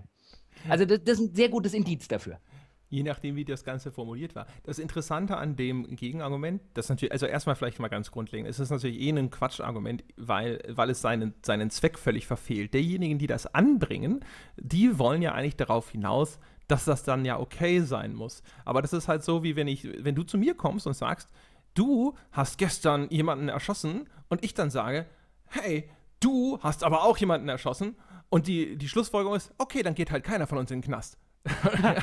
nein, nein, nein, dann gehören nur einfach nur beide in den Knast. Ja? Das heißt also, ja, äh, auch, es gibt auch für Männer Stereotypen und Klischees und vielleicht sind auch von denen welche, wie soll man sagen, männerfeindlich oder wie auch immer. Aber das, dann ist das vielleicht auch ein Problem, über das irgendjemand anders eine Videoreihe machen sollte. Mhm. Aber da geht es erstens der Sarkisian nicht darum und zweitens, selbst wenn dieses Argument zutreffend ist, dazu gleich mehr, da, dann macht es diese, diese, äh, diese Kritik, die andere Kritik nicht unwirksam. Ja? Das sind einfach nur beide gleichzeitig, die existieren nebeneinander. Und natürlich ist diese, diese andere äh, Geschichte auch nochmal deswegen heikel, weil es halt so ein bisschen ist, wie wenn du sagst, ja, äh, vielleicht gibt es Rassismus, aber es gibt auch viele äh, Sachen, wo ich als weißer Mann in, hier äh, diskriminiert oh ja, werde. Ich natürlich. darf zum Beispiel, da gibt es diesen äh, Club junger türkischer Männer, die nehmen mich nicht auf. So, mhm. es wird also auch gegen uns diskriminiert. Wo, natürlich. Wo man so also, da also Ausländerfeindlichkeit ist ganz schlimm, weil die ganzen kriminellen Kanaken. ei, ei, ei. Ja, und das mhm. ist halt, weißt du, wenn du nun mal Mitglied der, der großen Mehrheit bist, dann ist automatisch die Diskriminierung gegen dich ein kleineres Problem. Wenn du der, in der privilegierten Gruppe bist, ja, dann bist du zumindest erstmal nachrangig dran mit deinem Ich habe aber auch ein paar Befindlichkeiten. Und das wird natürlich übersehen. Und dann wird natürlich auch gerne, und deswegen hatten wir vorhin zum Beispiel auch schon diese Statistiken erwähnt, weißt du, es wird dann so getan, als ob ja schon alles okay wäre. Ne? Also Frauen, Gleichberechtigung äh, und so, das, der Prozess ist doch abgeschlossen. Ist doch genau, vorbei. Aber das, Was soll denn das noch? Richtig, aber Können genau darauf wollte ich, darauf wollte ich jetzt auch kommen, weil letztlich, wenn wir es jetzt so auf ein, wie du es vorher gesagt hast, auf so eine gesellschaftliche Ebene hieven, dann haben wir genau diese Diskussion, die wir jetzt im Kleinen bei Anita Sarkeesian und Spielen haben, haben wir ja auch auf einer gesellschaftlichen Ebene im Großen. Wir haben jetzt vor, wann war es, vor einem halben Jahr oder so, als diese äh, Frauenquote in großen Unternehmen äh, die eh, also die, die ich auf so einer politischen Ebene nicht, weil, weil ich der Meinung bin, es gehören nicht irgendwie mehr Frauen an, an Führungspositionen, aber das wird dann irgendwie auf ein Prozent der deutschen Unternehmen und so weiter. Also da sieht man ja wieder, äh, äh, wie weit das irgendwie vom, vom eigentlichen, mit dem eigentlichen Gedankengang her ist. Aber auch da hast du dann ja die Diskussion, ist ja bei solchen Sachen ist dann ja immer eine, was wollen die, oder nicht immer, aber von einem gewissen Teil der Gesellschaft ist ja eine, was wollen diese Weiber eigentlich noch? ja, ja. Ja. ja. Die gehen mir ja nur auf den Sack mit ihrer ganzen Gleichberechtigungsscheiße und so weiter. Ich habe meine noch nie verdroschen. Was will die eigentlich? So ungefähr. Mal abgesehen ähm, davon, dass ja, und das ist übrigens wirklich tatsächlich, habe ich manchmal das Gefühl, so eine männliche Urangst, ja, die Frau eh im Vorteil ist. Weil, weißt du, wenn die sich mal auszieht, kann der Mann nichts mehr machen. so, so ungefähr. Und äh, viele von den, von den Männern, die dann, also zumindest meiner Erfahrung nach, ähm, am lautesten kreischen über solche Themen, haben daheim eine Frau, die mit ihren Hoden in der Handtasche rumläuft. Was das betrifft. Ähm, ja, selbstverständlich. Sie können sich ja offensichtlich auch nicht irgendwie beherrschen, aber das ist tatsächlich, also wirklich, das scheint eine sehr tief verwurzelte Angst zu sein, dass die mhm. Verlockung des Weibes ja ihr diese, diese Macht über Männer verleiht, die ihr ja die schon mal einen inhärenten Vorteil und diese vermeintliche Schwäche, ja, die nutzen die ja aus und so weiter und so fort. Dieses ganze Bild von der Frau, die sich im Unternehmen hochschläft und so kommt ja zum Beispiel daher. Natürlich. Ja? Von diesem, dieser Idee, dass sie, wenn sie ihre weiblichen Reize, könne sie ja zu ihrem Vorteil einsetzen und hätte damit einen unfairen Vorteil, weil umgekehrt Männer das ja überhaupt nicht können. Natürlich. Dann hast du, dann hast du aber, dann hast du aber andererseits, also ähm, ich, einerseits verstehe ich natürlich diesen, diesen, ähm, diesen Typus, den wir jetzt gerade beide skizziert haben, nicht so richtig. Andererseits hast du aber, find, meines persönlichen Erachtens, jetzt wenn wir, wenn wir wirklich gesellschaftspolitisch, allerdings auch derzeit, zumindest insbesondere gerade in den, in den Medien, einen sehr großen, einen sehr großen Drang dazu, wirklich bei jeder ähm, bei jeder sich bietenden Gelegenheit Sexismus zu rufen. Also das ist wie, aber das machen die Medien ja, ob das jetzt mit was auch immer. Also diese, diese äh, schöne neue äh, Online-Welt äh, ist ja wie in diesem äh, allgemein wie diesem, in diesem alten Märchen mit dem äh, Jungen, der dauernd Wolf, Wölfe ruft und äh, äh, sind keine da. Ähm, das hattest du jetzt, wie hast du das neulich mitgekriegt, wo irgendwie ein, ein Literatur-Nobelpreisträger bei irgendeiner Rede, also ich glaube Biologe oder was er war, irgendwie auch noch scherzhaft bei einer Rede gesagt hat, irgendwie Frauen im Labor seien problematisch, entweder man verliebt sich in sie oder sie fangen an zu heulen, wenn gestritten wird. Ja, das ist ja genauso wie, ähm, wie das Ding mit, warte mal, was, was auch cool ist, ist ja dieses, äh, habe ich neulich gehört, so, also natürlich sollten Frauen weniger verdienen als Männer. Wir müssen ja mehr verdienen, weil 30 Prozent von unserer Kohle geht in Handtaschen. ja. ja. Also ich meine, der, der Punkt ist, weißt du, wenn das Mario Barth sagt, lachen sich alle Leute im Berliner Olympiastadion kaputt. Insbesondere auch die, die gleichzeitig dann Feminismus rufen. Wenn das halt irgendwie scherzhaft bei einer Rede irgendein Nobelpreisträger sagt, muss er dann irgendwann zurückdrehen, wo ich dann denke, man muss auch nicht bei jeder Kleinigkeit, insbesondere wenn es zumindest noch teilweise eine Kleinigkeit ist, die ja wirklich stimmt. Da gibt es ja, auch, ja auch nachweisbare Untersuchungen, dass zum Beispiel ein großes Problem von Frauen in Führungspositionen reinzukommen, nicht darin liegt, erstmal eine Frau zu sein, sondern zum Beispiel viel zu emotional in äh, ähm, Gehaltsgesprächen oder in Jahresgesprächen zu sein. Das ist ja wirklich eine Tatsache. Dass da Frauen in der Regel nachweisbar wesentlich emotionaler sind und es natürlich nicht daran liegt, was weiß ich, ich kann ja schon verstehen, zum Beispiel, wenn wir jetzt die Situation haben, Jahresgespräch, Beförderung oder nicht, und jemand heult, ob das jetzt ein Mann oder eine Frau ist aber dass Tränen nicht unbedingt dazu geneigt sind, dir eine höhere Position zu verschaffen. Ich glaube, bei einem Mann wären die sogar noch viel tödlicher. Weiß ich nicht, ehrlich gesagt. Das wäre vielleicht auch so out of left field, dass man so da sitzt, äh, oh, Oh, ich das weiß nicht, nicht so, ich, weiß nicht, wie ich damit nicht, umgehen soll. Äh, nehmen Sie das Geld, gehen Sie raus. Nee, das ist, gar nicht so, das ist, gar nicht so out of left field. Also, wenn man sich so unterhält, auch mit Leuten, ähm, ich habe jetzt zum Beispiel in meinem Familienkreis äh, Menschen, die jetzt äh, A, bestimmt nicht in die Gefahr geraten, äh, äh, ausgemachtes Sexisten zu sein, aber die zum Beispiel, ähm, mein Familienkreis jemand, der Personalchef äh, eines großen Unternehmens ist ähm, und der zum Beispiel auch, wenn man über sowas redet, halt dann zum Beispiel einfach sagen kann, wir haben in so und so viel Prozent der Fälle, in denen wir bei Frauen haben, werden die sehr emotional in diesem Gespräch bis hin zum Tränenausbruch. Nee, ich, was ich meinte ist, das wird mich so überraschen, wenn jetzt irgendwo jemand, also insbesondere wenn es ein Mann wäre, da sieht man auch schon wieder, ne, wie das Rollendenken ist. Von einem Mann würde ich es überhaupt nicht erwarten. Wenn der auf einmal anfängt zu heulen, wäre ich vielleicht so überfordert mit der Situation, so, dass ich jetzt das, sage, das, so alles klar, hey, nehmen Sie aber, 1000 Euro mehr, aber wir, wir hören jetzt auf. Ich, genau, das komme ich nicht aber klar. Das ist, das ist dann, dass es dann sowas äh, äh, tatsächlich, sowas tatsächlich gibt. Und ich finde es ja auch, also will das ja auch jetzt gar nicht sagen, dass ich das jetzt schlimm finde, dass Frauen vielleicht in manchen Situationen emotionaler reagieren als Männer. Aber äh, worauf ich ja eigentlich nur hinaus wollte, ist allein dieser Satz, Frauen reagieren halt manchmal emotionaler als Männer, kann heute, wenn er in falschen Kontext oder äh, falsch gewordet ausgesprochen wird in der heutigen Medienlandschaft, natürlich sofort dazu führen, dass irgendjemand Sexismus ruft ist ja auch logisch. Also äh, jede, fast jedes Mal, wenn sowas, so ein, ein durchaus berechtigtes Thema vorangetrieben wird, dann passiert es, dass es einmal irgendwo exzessiv betrieben wird von Leuten, die es halt zu weit treiben. Und natürlich versuchen es auch andere wieder auszunutzen, weil das natürlich auch eine Gelegenheit ist, um sich sowas zunutze zu machen. Ja, ist ja ganz klar. Aber all das ändert natürlich nichts daran, dass das Ganze im Kern seine Legitimation jetzt behält oder verliert. No? Ne? Nee. Das, ähm, denn das muss man natürlich auch sagen. Also natürlich wird es jetzt in dem Umfeld garantiert vielleicht auch irgendwo, keine Ahnung, ich habe mich da nicht umgeschaut, aber wenn's, da wird es schon irgendwo vielleicht auch irgendwelche feministischen Forderungen geben für Spiele oder so, wo man sich äh, auch ans Hirn äh, packen wird. Genauso Bestimmt. wie, wie ja zum Beispiel äh, bei dieser ganzen Gamergate-Diskussion, das war ja auch so ein beliebtes Beispiel. Ja, aber auf der Gegenseite, da wird ja auch geschimpft oder sonst irgendwas, wo du denkst so, ja, das sind dann halt auch Idioten. Da sind wir wieder bei dem Beispiel. Das äh, ist übrigens eine nette Überleitung, um mal ganz kurz darauf zu, zu sprechen, auch wieder hier welche Extreme das angenommen hat. Ne? Also genauso wie Zoe Quinn, Anita Sarkeesian, Morddrohungen, Anrufe bei ihr zu Hause, ja, äh, eine Flut von Gewaltfantasien, die da über Twitter geschwappt sind und so. Wo übrigens dann hinterher andere Leute wieder behaupten, das sei alles gefälscht gewesen, ja, was meiner Meinung nach die lächerlichste Behauptung ist, die ich je gehört habe, als ob sie das nötig hätte. Also als ob das Internet nicht bewiesen hätte, dass es nicht notwendig ist, in ihrer Position sowas zu faken, als ob das Aber nicht die Polen haben kommt. doch ihren eigenen Radiosender, haben doch den Radiosender Gleiwitz angegriffen. ja, ja, ja, stimmt. Ja, also der Führer hat es gesagt. ja. Ja, also das ist, äh, das ist, das ist, wer, wer tatsächlich äh, auf diesen Zug aufspringt, äh, dem äh, kann ich nur raten, schaltet diesen Podcast ab, wenn ihr gerade zuhört, äh, ist nicht für euch. Es Ja. ist wirklich No, nicht für we're euch. not gedacht. talking for you. Sorry.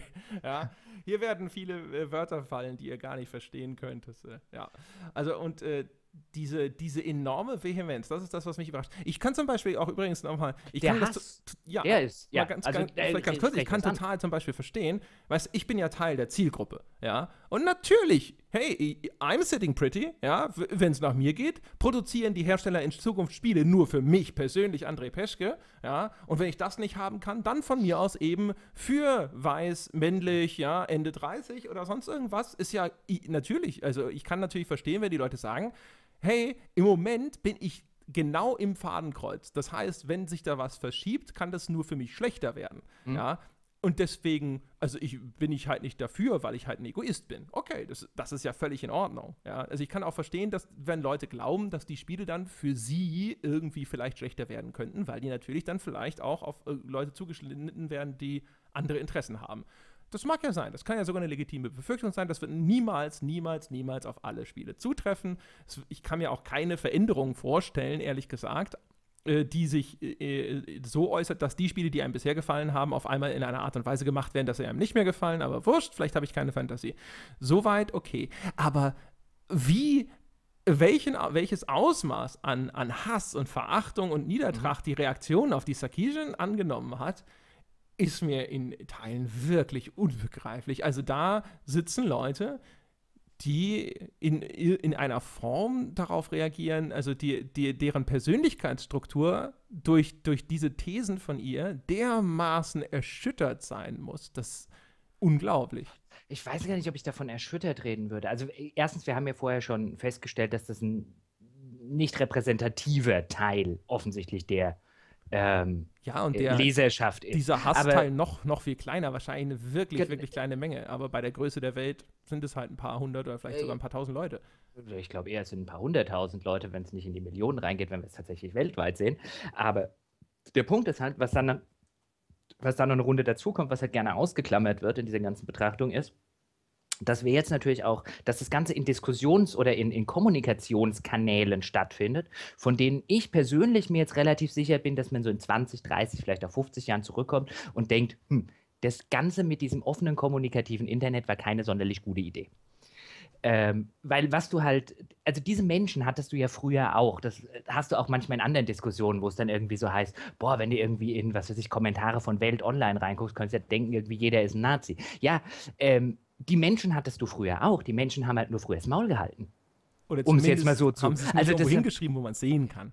Richtig, weil sie hatten gar kein Ventil dafür. Die haben es vielleicht abends beim Stammtisch ihrem genauso äh, asozial rechten Kumpel gesagt, aber auch schon aufgepasst, ob sie es der halben Kneipe erzählen, weil sonst irgendeiner gesagt hat, du hältst jetzt mal schön dein Maul. Ähm, je nachdem, was das für eine Kneipe gewesen ist. Aber die hat man früher, hast du diese Stimmen gar nicht so wahrgenommen, weil sie gar kein Ventil hatten. Wen, Ja. Die haben vielleicht noch mal einen wütenden Leserbrief an die Ro Lokalpresse geschrieben, der dann irgendwie beim zweiten, äh, beim zweiten Leserbrief vom selben Typen ungelesen in den Papierkorb gewandert ist. Aber heute machen die ein Forum, äh, Kommentarfunktion und so weiter nach dem anderen unsicher und man lässt sie fröhlich gewähren. Das ist ja das, was ich. Ähm, was ich bei dieser, bei dieser ganzen Diskussion, ob das jetzt, ob das jetzt irgendwie Twitter, also unter diesem Deckmantel der Meinungsfreiheit, das, wo nicht eine wo nirgendwo eine Meinungsfreiheit auch nur berührt wird, weil nur weil du bei Twitter diesen Scheiß nicht äh, äh, verbreiten darfst, bedeutet, würde noch lange nicht bedeuten, dass deine Meinungsfreiheit eingeschränkt ist. Nur weil du es auf irgendeinem Forum von GameStar und so weiter ist kein Einschnitt deiner Meinungsfreiheit. Meinungsfreiheit bedeutet was vollkommen anderes, als anscheinend sehr viele Leute der Überzeugung sind, das täte es. Ähm, Das ist ein großes Missverständnis im Internet mit der äh, genau. Meinungsfreiheit. Genau. Das ist ein, äh, ein immer wieder großes, zu beobachten. Ja. Richtig. Meinungsfreiheit Meinung bedeutet, dass ich jede Scheiße sagen kann und du darfst nichts dagegen machen. Ah, ah. Äh, doch, das ja, jein. Also Meinungsfreiheit bedeutet, du darfst in einem öffentlichen Raum jede Scheiße sagen, außer sie ist jetzt krimin äh, verstößt gegen irgendein Gesetz und ich kann nichts dagegen machen, solange, weil du aber zu mir nach Hause kommst und dich bei mir aufs Sofa setzt und Scheiße sagt, kann ich dich rauswerfen oder dir sagen, du hältst das Maul, sonst fliegst du raus. Ja, aber der Punkt, das ist mein mit dem es verletzt kein Gesetz, ist ja meistens sogar schon nicht äh, erfüllt, äh, genau, also diese ganze Verleumdung, Beleidigungsgeschichte existiert ja auch im Internet. Naja, was weiß ich, du kannst dich jetzt ja zum Beispiel hinstellen, kannst sagen, Anita Sarkeesian ist eine ganz blöde Nuss. Ähm, aus dem und den Gründen und ich hasse sie wie verrückt. Dagegen wird jetzt, solange du jetzt nicht auf, auf richtige Schimpfwörter zugreifst, wird dich jetzt keiner daran hindern können, das äh, auf einem öffentlichen Platz zu tun. Aber ich werde dich daran hindern können, das bei mir im Wohnzimmer zu machen. Ähm, aber unter diesem, und ich glaube, das, das befeuert halt, um jetzt wieder auf den ursprünglichen Punkt zurückzukommen, das befeuert dieses Problem noch, dass man diesem sehr kleinen Prozentsatz von Menschen, wie wir jetzt ja festgestellt haben, dass es eben nicht irgendwie die Masse der GameStar-User zum Beispiel ist, sondern ein sehr kleiner Prozentsatz, die sich dann was verrennen, die mit Hass, Niedertracht, wie du es schön äh, formuliert hast, äh, um sich werfen, der wird durch diese äh, vermeintlich die Diskussionskultur fördernde, offene Kommunikationsstruktur des Internets eine Plattform geboten, in dem letztlich alles dadurch vereinnahmt wird. Ich meine, du kannst ja keine Kommentarfunktion auf irgendwo auf Deutsch, äh, auf, auf Seiten weltweit wahrscheinlich, kannst du ja nicht mehr benutzen, ohne, die, die ist ja schon toxisch. Du hast, äh, die meisten Foren sind schon längst toxisch geworden aus diesen Gründen. Also diese, irgendwann wird man zurückdenken und sagen, dass diese ganze vermeintliche äh, äh, offene Diskussionskultur, die man sich dann mal irgendwann in seiner Utopie wunderschön ausgemalt hat, äh, äh eine völlige Schnapsidee war, weil die auch noch dafür, zu, dafür gesorgt hat, dass irgendwie jeder anscheinend der Meinung ist, er müsse seinen niederträchtigen, äh, dummen Sermon absondern. Ich meine, du hast ja heute schon ganze Generationen, wenn du die auf Facebook irgendwann in zehn Jahren mal eine Runde nachverfolgst, dürfte es da einige geben, die irgendwann mal sehr, sehr große Schwierigkeiten haben, einen Job zu finden. Ja, Angesichts ja. des Unsinns, den sie halt im äh, gedankenlosen Kopf irgendwann mal mit 17, 18 und so weiter in die Welt raus abgesondert haben, auch noch unter ihrem Klarnamen. Gut, wenigstens unter dem Klarnamen. Dafür habe ich ja noch mehr Respekt als vor diesen anonymen Arschlöchern. Ähm, aber wo du dir halt denkst, haltet halt, also nicht alles, was du dir denkst, musst du halt auch zu Papier oder zu Forum bringen. In der Tat. Aber hast du eine Theorie, außer es gibt halt nur mal einen Prozentsatz von 0,1 Prozent oder so und so viel Arschgeigen auf der Welt. Also, aber ich meine, was wirklich, wenn ich mir diese Videos anschaue, also vielleicht haben die auch einfach nur an, andere Videos gesehen, ich weiß nicht, die sind so harmlos. Ich kann mir wirklich nur schwer vorstellen, wie jemand dermaßen darüber in Rage geraten kann. Aus dem, aus dem gleichen Grund, wobei das jetzt eine Analogie ist, kein Vergleich oder auch keine Gleichsetzung, bevor dann jetzt der Erste kommt und sagt, das sei ja was unterschiedliches, ist dem gleichen Grund, warum in irgendeinem äh, äh, im aktuellen Fall, glaube ich, sächsischen Kleinstadt jemand so sehr in Rage geraten soll, weil äh, 100 äh, Flüchtlinge, die zu Hause irgendwie verfolgt werden, jetzt bei denen im Dorf wohnen sollen. Also das ist, das hat keinen Prack, also da, da, ich glaube, da kannst du nicht hingehen und kannst sagen, das liegt jetzt an der Stelle, an der Stelle, an der Stelle. Das liegt einfach, glaube ich, an A, eine, eine, eine Grund- Unzufriedenheit mit irgendwas oder einer Grundunzulänglichkeitsgefühl mit irgendwas. Also ich, ich, ich weiß nicht, ich habe so noch nie gedacht. Ich, das Erste, was mir einfällt, wenn es heißt, in unserem Ort, was übrigens jetzt passieren soll, äh, in dem Ort, wo ich wohne, soll jetzt auch ein ähm, äh, äh, äh Asylantenheim entstehen oder ein Flüchtlingsheim, genau, entstehen. Hier gibt es allerdings, Gott sei Dank, sage ich jetzt, keine äh, Riesenproteste und so weiter dagegen. Ähm, auch wenn du natürlich an dem einen oder anderen Wirtshaustisch, Stammtisch dann schon hörst, oh, ob die zu uns kommen müssen, dann weißt du halt dann auch wieder, mit wem du jetzt beim nächsten Mal, wenn du im Wirtshaus bist, nicht wieder redest. Ähm, äh, will jetzt nicht sagen, dass, wir, dass dieser Ort hier völlig frei ist, aber auf die Idee zu kommen, da jetzt zum Rathaus zu marschieren und zu sagen, dass diese, äh, äh dass diese, und ich überspitze es, also eigentlich überspitze ich es nicht, weil das ist das, was sie sagen, ähm, äh, und dass diese Kanaken doch bitte da bleiben sollen, wo sie hinkommen. Ich verstehe nicht, wie man das machen kann. Das ist mir so fremd dieses, dieses Verhalten. Also bei allem, bei allem Gerente über, über sonst was, aber dieses, ähm, Menschen für was zu hassen, was sie sind, ist. Äh, ja, immerhin sind es aber Menschen, mit denen sie dann vielleicht tatsächlich persönlich in einer äh, Art im gleichen Umfeld leben. Aber wir reden ja hier auch noch über nur ein, ein Video im Internet, ja. Ich meine, wir, es gibt so viele dumme Videos im Internet. Das heißt, also wenn man, wenn man selbst wenn man jetzt alles, was sie sagt, für totalen Quatsch hält, ja, äh, mein Gott, also da könnte man ja, auf YouTube müsste man ja eigentlich sofort einen Herzkasper kriegen. Da werden so viele andere, noch viel dümmere Videos existieren. Also es ist ein wenig merkwürdig. Also da frage ich mich tatsächlich schon, was, was berührt das, was sie da sagt, in, also ich, äh, in diesen Menschen, dass die da glaube, so drauf reagieren? Ich glaube wirklich, dass es, also bei diesen, bei diesem kleinen Prozentsatz, der da so mit, äh, so vehement mit Hass drauf reagiert, hast du, glaube ich, wirklich den Fall getroffene Hundebellen. Ich glaube, das sind wirklich Menschen, die zumindest auf einer unterbewussten Ebene wissen, dass sie so ticken und dass sie tatsächlich, also direkt zu den Angesprochenen gehören, die das aber vor sich selber nicht eingestehen wollen und deswegen so drauf reagieren. Ich glaube, da hast du eine relativ klassische psychologische äh, Geschichte.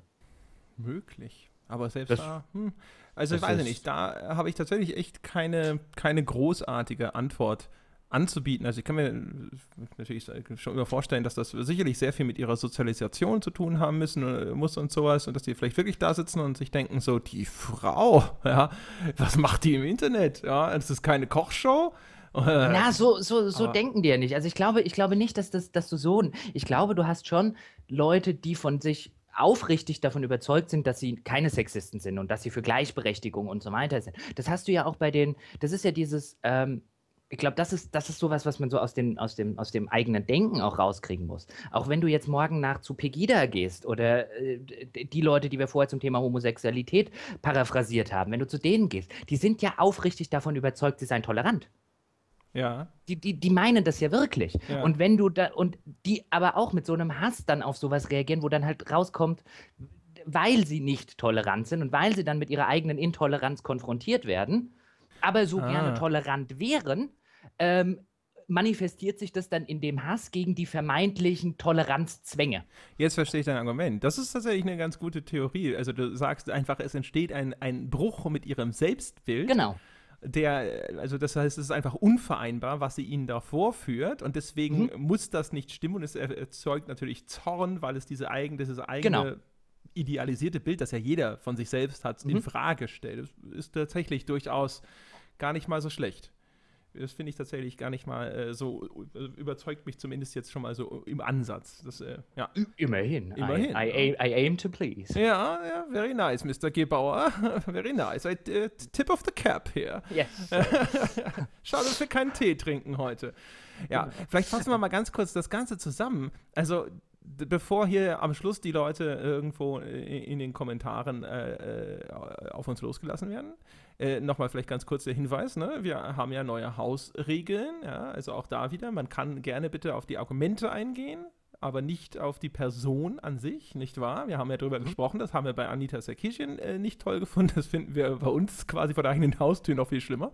Aber ähm, äh, der Gag ist ja, natürlich ist es eigentlich, wir, wir sagen ja nicht, der Sexismus muss aus den Spielen verschwinden, wenn wir ihr Recht geben. Wir sagen nur die Feststellung, dass einige Elemente in Spielen und vielleicht manchmal auch ganze Spiele, Duke Nukem 3D, Wink Wink und so weiter oder Forever, ja, auch einfach schlicht und ergreifend sexistisch sind, ist halt einfach Fakt. Aber das ist auch eigentlich vielleicht in sich erstmal nicht so schlimm. Aber darüber nachzudenken, was ja Anita Sarkeesian anregt, ob es nicht zu einem Problem werden kann, wenn es einfach zu viel ist, wenn es das mhm. ganze Medium beherrscht oder es einfach so viele Titel sind, ja, dass man vielleicht überlegen muss, ob das nicht doch irgendwo hinter einen Einfluss nimmt, eben auch auf die vielen Kinder und Jugendlichen, die das vielleicht spielen und so weiter und so fort, ist es zumindest ein Denkanstoß, den man durchaus einfach mal so hinnehmen kann. Also das, darüber muss ja keiner ausflippen. Ist nee, das, was aber das ist, ja. das ist ungefähr das, was wir sagen. Jetzt fällt mir natürlich noch eine, ein anderes wunderschönes Beispiel an, wo du, wo du, wo du was ähnliches hattest. Kannst du dich noch an diese Wilhelm Busch-Diskussion äh, äh erinnern? Ähm, zum Thema, dass hier jetzt der Struffelpeter in Anführungszeichen zensiert wird weil da muss ja der Moor raus und sowas. Ja, das also das ist da quasi. Pipi Langstrumpf oder nicht Pipi Langstrumpf auch wegen der Neger oder so? Genau, wegen dem, äh, irgendwie ist doch, äh, da gab es doch irgendwie den Negerkönig, irgendwas. Irgend sowas war doch. Ne? Genau. Pipi Langstrumpf und war doch auch voll der Pipi Langstrumpf war, Alte, ne? äh, äh, ja, und ich meine, der Punkt ist ja, und da hatte ich neulich mit einem Bekannten die Diskussion drüber, wo du halt auch, äh, den ich eigentlich ganz gut leiden kann und der halt an, erstmal auch in dieses Horn geblasen hat. Ach ja, heute hier Political Correctness, äh, heute muss ja hier Wilhelm Busch Und ja, ich glaube, er hat sogar Pippi Langstrom. Und das muss ja heute alles zensiert werden, weil es nicht mehr politisch korrekt ist. Wo soll denn das alles noch hinführen? So ungefähr.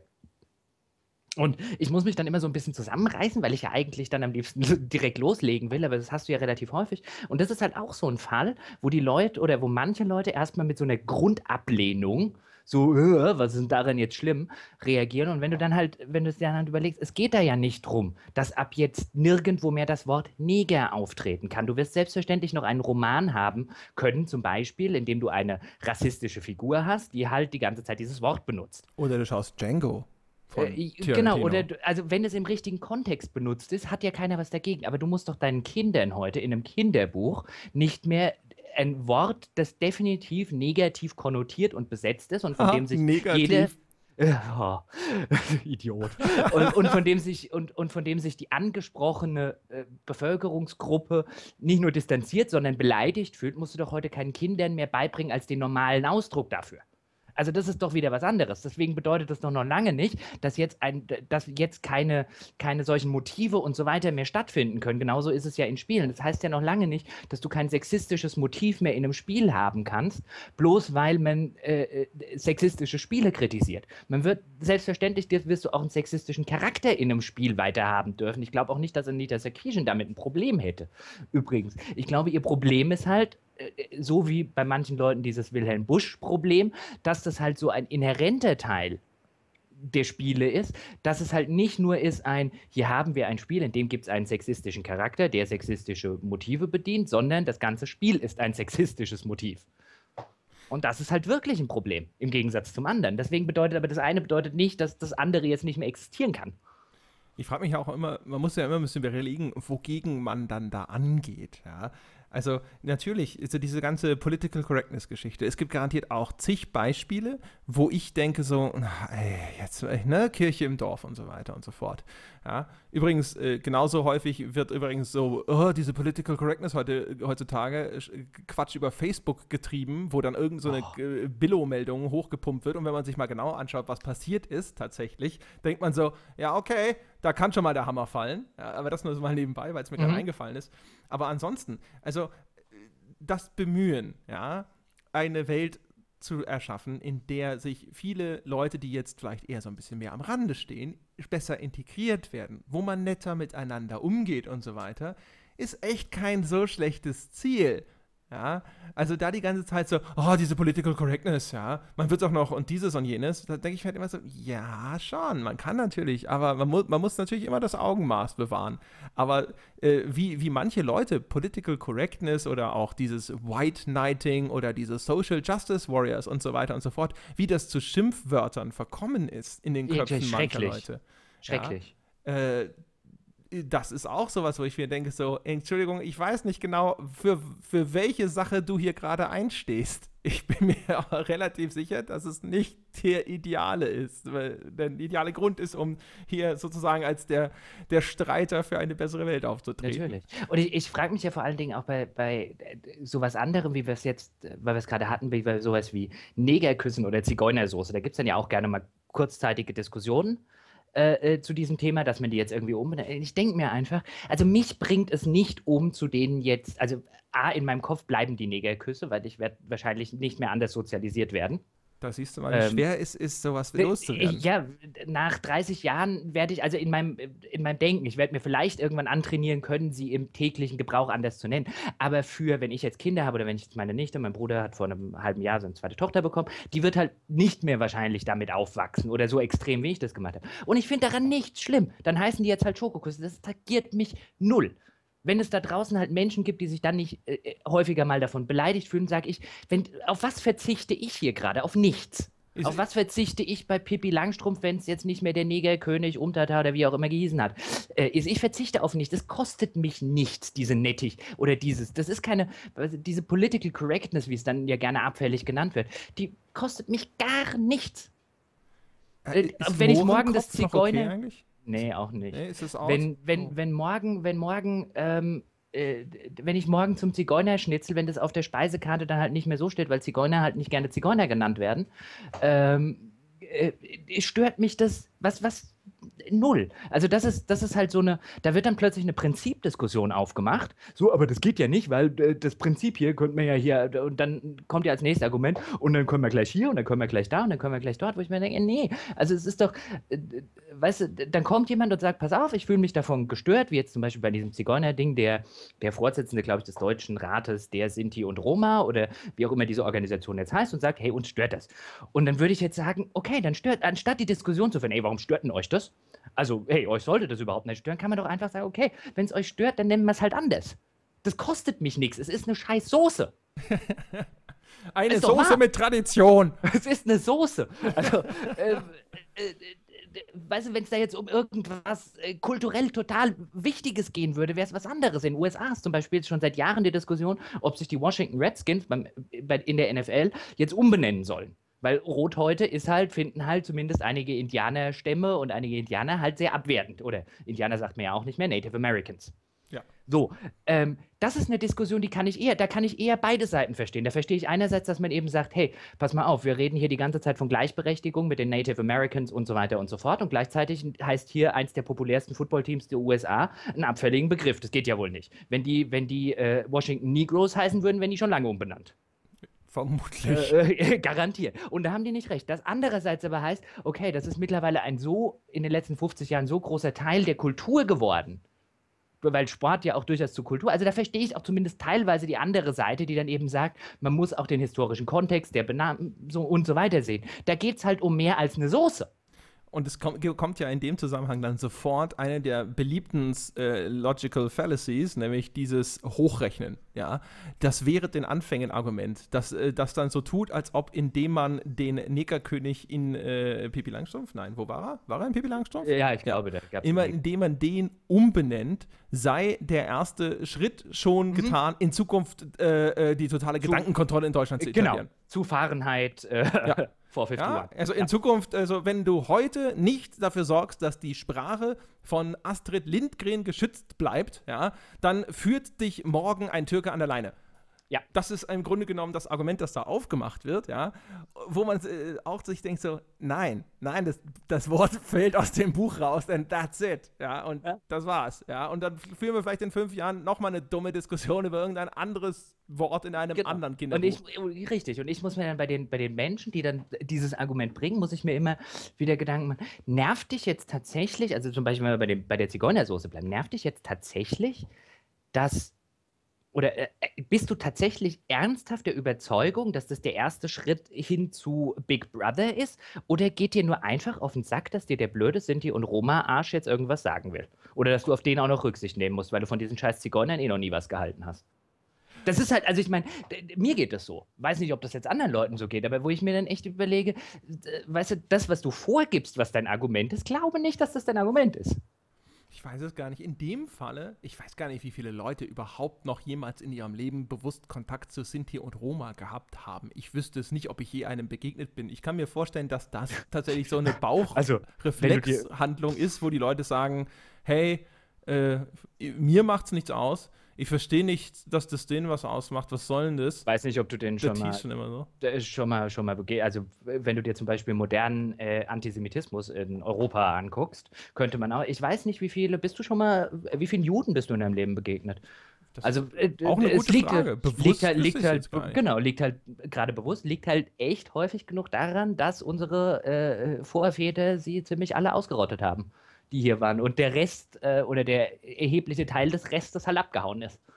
Ähm, und, und da hast du halt auch, also und ändert halt trotzdem nichts dran, dass du einen nicht ganz unerheblichen äh, judenfeindlichen Teil in der deutschen oder in der europäischen Bevölkerung im Allgemeinen hast, wo du dich halt auch fragst, begegnet sind die wahrscheinlich noch keinem. Ich meine, guck dir, guck in die Schweiz bei ihrem komischen äh, äh, Volksreferendum da zum Thema Einwanderung, was irgendwie vor einem Jahr oder so war, wo alle städtischen Bereiche, also alle, die mit Einwanderern tatsächlich was zu tun hatten, dafür äh, äh, geworben haben äh, oder die Resultate auch waren, ja, natürlich haben wir gegen Einwanderer nichts und die ganzen ländlichen Teile, die wahrscheinlich zum erheblichen Teil in den letzten zehn Jahren gar keine Einwanderer gesehen haben, äh, alle der Meinung waren, dass die Kerle doch plötzlich äh, bitte draußen bleiben sollen. Also die Kerle, die gar nicht zu ihnen kommen. Ähm, also dieses Leute nicht gesehen haben, also nicht im täglichen Bereich damit zu tun haben, ist, glaube ich, kein Hinderungsgrund für äh, ein das solches Gedankengut. Ich hatte nur nie den Eindruck, dass es da wirklich verbreitete Vorurteile gibt, während das andere begegnet einem halt im Alltag. Aber vielleicht ist es auch regional, keine Ahnung. Ich will noch mal ganz kurz äh, mhm. äh, zu einer anderen äh, Frage umschwenken, auch wenn wir schon relativ weit sind, aber egal. Ähm, und zwar äh, wir haben ja vorhin darüber gesprochen, was ist denn die Befürchtung, was sich da ändern könnte. Ich würde mal die Frage in den Raum stellen, könnte sich da nicht auch sogar was zum Guten ändern? Ist es nicht sogar so, dass Spieler vielleicht die Argumente von Sarkisian eher umarmen sollten? Weil zum Beispiel, ich fand es ganz interessant, sie sagt ja, oder sie beklagt in ihrem Video so ein bisschen, dass dieses Damsel in Distress Motiv eigentlich völlig faules Storywriting ist und sich die Entwickler einfach das billigste Motiv nehmen, um den Spieler ihrer Meinung nach emotional einzubinden. Und ich habe gedacht so, ja, das genau, das haben wir auch schon gesagt. Da haben wir auch schon drüber gelästert, dass sie irgendwo ein Kind oder eine Frau wird entführt und jetzt äh, muss ich sie retten. Oh, emotional eingebunden. Man muss diesen Charakter nicht etablieren oder sonst irgendwas. Ne? Reicht ja. Ist ja eine, eine, eine Frau und hm? sie ist hübsch oder sie ist hilflos. Also bist du doch jetzt, äh, dein männlicher Ehrgeiz ist geweckt. Los, Spieler, gute Story. Könnte es nicht sein, dass das, was sie da fordert, am Ende, wenn das vielschichtigere Charaktere, insbesondere auch vielleicht vielschichtigere weibliche Charaktere bedeutet, dass wir irgendwann nochmal Dankesbriefe schreiben müssten? Das, also auf einer grünen Wiese ja in der, in der Realität äh, sind wir, glaube ich, an dem Punkt, wo man sagen muss, äh, hat das in Filmen dazu geführt?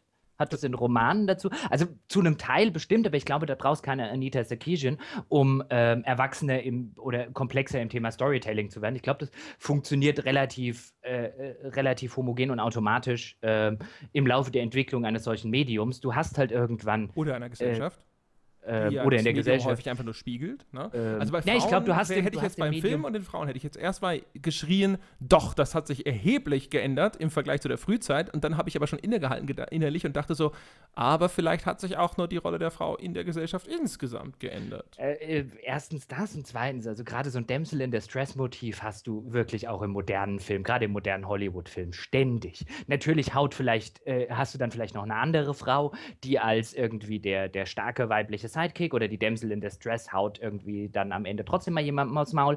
Ähm, aber das, an dem, das Motiv findet heute noch statt. Ich meine, auch in der Literatur, wenn du jetzt zum Beispiel, ähm, das wird zum Beispiel viel diskutiert in, in den einschlägigen Foren dazu, wenn du jetzt zum Beispiel George Martin anguckst, ähm, da kann man das Argument voll aufmachen, dass es da keine ähm, äh, im Englisch würde man jetzt sagen, mir fällt gerade der deutsche Ausdruck nicht an, keine fully realized äh, Women-Persona gibt. Echt? Sondern dass die, dass die alle Klischee dass die alle, bitte? Arya Stark? Äh, Arya kann man natürlich diesen, diesen kleinen Tomboy, also der eigentlich auch schon ein Klischee ist. Meinst du, die ist, ist eigentlich ein Junge?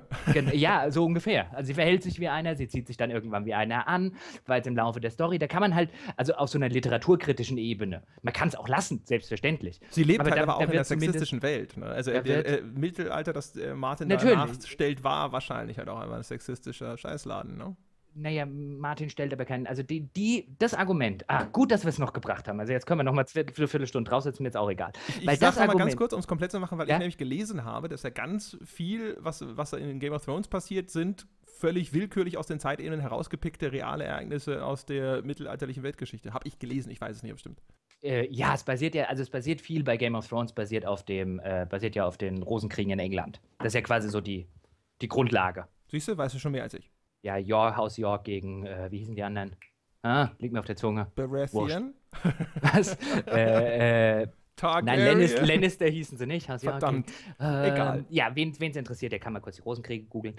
Ähm, das schon, aber ich finde halt dieses, dieses, also das ist ja ein oft gebrauchtes Argument, ist ja ein, was beschwert sie sich eigentlich, also jetzt auf Sarkisian mal bezogen, was beschwert sie sich eigentlich in dieser mittelalterlichen Welt oder in, dieser, in, dieser, in diesem Milieu, in dem das stattfindet, ist doch völlig normal, dass Frauen objektiviert werden.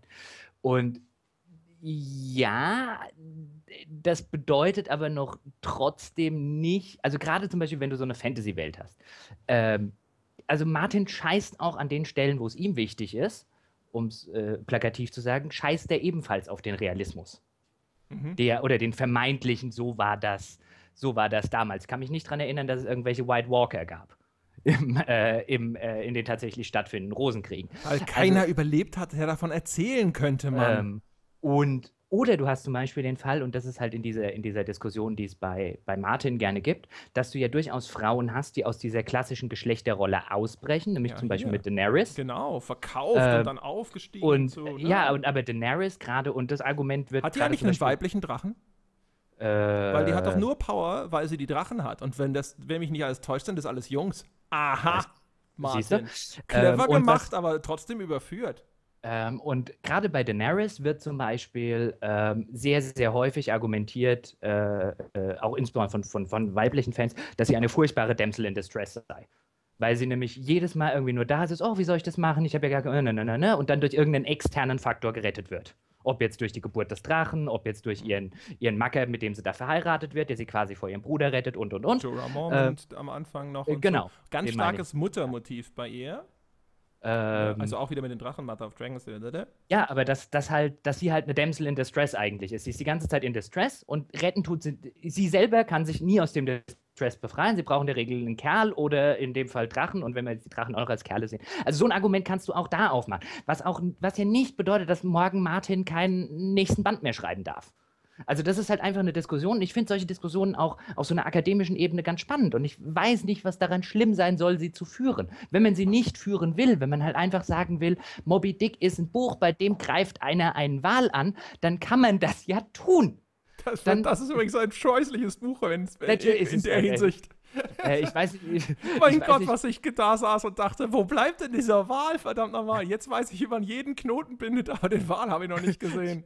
Äh, das hat auch mal irgendjemand, ähm, äh, ich weiß nicht mehr, wer es war, wunderschön gesagt, dass er nach der Lektüre von Moby Dick viel mehr über Walfang wusste, als er je wissen wollte. Ja, du kannst einen äh, Segelschein äh, halt, machen. Ich, ich finde ich find Moby Dick ganz großartig, weil du von, vom Symbolismus Sackvieh, ich meine, ich habe meine Magisterzulassungsklausur damals an der Universität, musstest du irgendwie so eine dreistündige Klausur äh, schreiben zu einem Thema, was dir dann quasi frisch vorgegeben wird. Also du schreibst quasi eine Hausarbeit in drei Stunden vor Ort mit einem Thema, das du vorher nicht weißt. Und es war halt bei mir irgendwie der Ich-Erzähler in der amerikanischen Literatur. Dann, äh, die Moby akademische Dick, Version unseres Podcasts, oder? Richtig. Es wird ein äh, Thema vom Latz geknallt, da musst du was dazu sagen. Richtig. Und ähm, äh, äh, ich erzähle in der amerikanischen Literatur, da fiel mir natürlich als allererstes Moby Dick ein, so nennen sie mich Ismail, ist ja irgendwie der, der Anfangssatz. Und Moby Dick ist super, bei Moby Dick kannst du alles reininterpretieren. Also du kannst den Wal als Symbol der weiblichen Unschuld, der dann mit der Harpune penetriert wird, also als Penetrationsbild, Ahab mit du seinem Ferkel.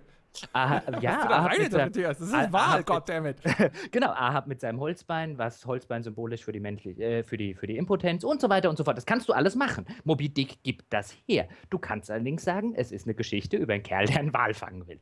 Auch das kannst du machen. das eine oder das andere ist nicht schlechter oder weniger relevant oder weniger wichtig und so weiter. An die universitären Typen äh, überlegen gerne, wofür die Farbe weiß in Moby Dick steht die äh, an, andere Leute sagen, ich will lieber den, den, die Verfilmung mit Patrick Stewart gucken, weil da wird weniger über Walfang geredet und mehr harponiert. Auch das ist legitim. Ja. Ich will lediglich damit, damit ausdrücken, ähm, was der eine in einem Medium sieht, ist nicht automatisch das Einzige, was man drin sehen kann oder das einzig Richtige und Wichtige und so weiter. Man kann auch einfach sagen, okay, du liest in Moby Dick jetzt diesen ganzen Kram rein, so wie, wie äh, der Jochen mit irgendwie dem ganzen Scheiß, das interessiert mich alles nicht, äh, harponieren die endlich den Wal. Das ist auch legitim. Ja, ja, ja, ja, durchaus. Ist es. Ich bin häufig genug, äh, missversteht man dann zum Beispiel die vielleicht tatsächlich eine Bedeutungsebene eines Werkes. Aber auch das ist ja legitim, nicht alles auf diesem Planeten zu wissen. Ich kann mich da zum Beispiel an eine, ähm, William Golding, der zum Beispiel den Herr der Fliegen geschrieben hat. Lord ja. of the Flies gibt es ja auch ja. Verfilmungen davon. Super äh, übrigens. Äh, ja, ich liebe äh, Lord of the Flies und der hat ähm, auch geschrieben The Spire. Ähm, ein, ein, ein, Roman darüber, wie ein etwas äh, größenwahnsinniger, sexuell repressed äh, äh, Priester irgendwo im Mittelalter ähm, auf die Idee kommt, den größten Kirchturm der Welt zu bauen. ähm, und der Kirchturm funktioniert halt. Dachlatte. Ja, nee, der, der, Kirchturm funktioniert halt so wunderschön als Phallus-Symbol. In dieser ganzen, weil, wie gesagt, Sexual, äh, Sexual Repression und diesem, diese ganzen Motive, die eine Rolle spielen. Und ich meine, diese, dieses riesige Phallus-Symbol, der soll immer, muss immer größer werden im Laufe der Geschichte und so weiter und droht natürlich, und wie viele Leute dabei sterben, ihn zu bauen, könnte man heute auch schöne Parallelen zu der WM in Katar ziehen, insbesondere wenn es um, um große Schwanzvergleiche und so weiter geht. Ähm, und den hatten wir halt in irgendeinem Kurs und dann meldete sich halt auch einer von diesen Schlaubi-Schlümpfen, der halt dann irgendwie, ich habe ein Referat, glaube ich, zu dem Thema gehalten, äh, irgendwie sich meldet und halt sagt, ja, aber das mit diesen ganzen Phallus-Symbolen, also das sei, das ging ihm ja alles zu weit und man kann das ja, man kann ja nicht überall diese Phallus-Symbole reininterpretieren und so weiter. Äh, und das passte da so schön, weil ich vorher meine Recherche gemacht hatte und antworten konnte, du weißt aber schon, dass der Roman ursprünglich An Erection hieß. Hm. Ja, aber der hat ihn ja nicht ohne Grund geändert, den Titel, ne? der Verlag hat es geändert. Oh. Damn. also das war der, der Arbeitstitel war das. Gut, im Englischen bietet sich ja bei Erection ist ja diese, diese Doppeldeutigkeit drin. Aber manchmal hast du halt auch diese Bedeutung. Manchmal soll halt das Phallus-Symbol tatsächlich ein Phallus-Symbol sein. Auch das gibt es. Ja, ja, ja, also da, ne, Sigmund Freud und so. Manchmal ist eine mhm. Zigarre nur eine Zigarre, aber manchmal ja, ist sie ein Penis. Richtig. Ja.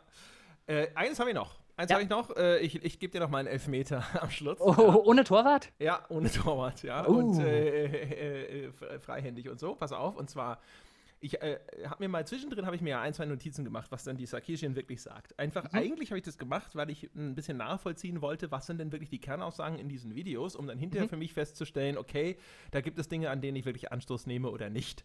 Ähm, und da steht, es stehen halt Sachen wie, dass sie sagt, ähm, dass äh, zum Beispiel die, die Tötung der Frau als Schlüsselpunkt für die Entwicklung des männlichen Hauptcharakters normalerweise zum Rächer benutzt wird und das auf einer Bedeutungsebene meistens eigentlich nur einen Verlust der Männlichkeit äh, symbolisiert, den er sich zurückholen muss, weil er nicht seiner männlichen Rolle als Beschützer gerecht werden konnte und so mhm. weiter und so fort. Das ist jetzt nochmal so ein, mhm. ein, ein Beispiel von mehreren Sachen, wo ich mir gedacht habe, also dafür, dass die, die Frau ja keine Ahnung von Spielen hat. So wird ihr ja gerne vorgeworfen. Und wir haben ja auch schon mhm. festgestellt, dass das manchmal durchscheint, dass sie nicht wirklich wahnsinnig erfahren ist mit Spielen. Mhm. Sind da echt viele Interpretationen drin, wo ich mir denke, in den meisten Spielerezensionen und Besprechungen lese ich nichts, das auch nur ansatzweise so sehr zum Nachdenken anregt, wie das, was sie da reingelesen hat.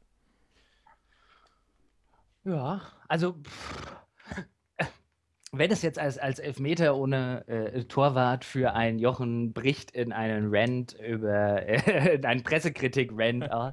ja, das ähm, nicht unbedingt, also natürlich war, war, war das mit dem Elfmeter eine Anspielung darauf, aber ich, äh, die Frage, die sich dahinter verbirgt, ist ja eigentlich so, äh, zeigt es nicht, also dass sie dich durchaus auf eine recht intelligente und interessante Art und Weise mit diesem Medium auseinandersetzt? Also natürlich, ich habe äh, doch, also ich muss ja, muss ja für mich zugeben, mein, ähm, also ich, ich habe die jetzt nicht nochmal geguckt in Vorbereitung auf ähm, äh, diese Folge wie du jetzt, aber ich habe sie ja noch in Erinnerung, ich habe sie damals geguckt und ich habe häufig genug mir beim Gucken auch tatsächlich gedacht, ein, das hier finde ich gerade interessanter auch wenn ich nicht allem zustimme. Ich kann ja auch an manchen Sachen bei ihrer Theorie da und da und so weiter. Und oh, darüber könnte man noch mal reden. Aber ja. diese ganze, diese ganz, diesen ganzen theoretischen Ansatz, auch zum Beispiel, was, was du jetzt gerade erwähnt hast, finde ich in der Regel viel spannender als einen typischen Spieleartikel, ja.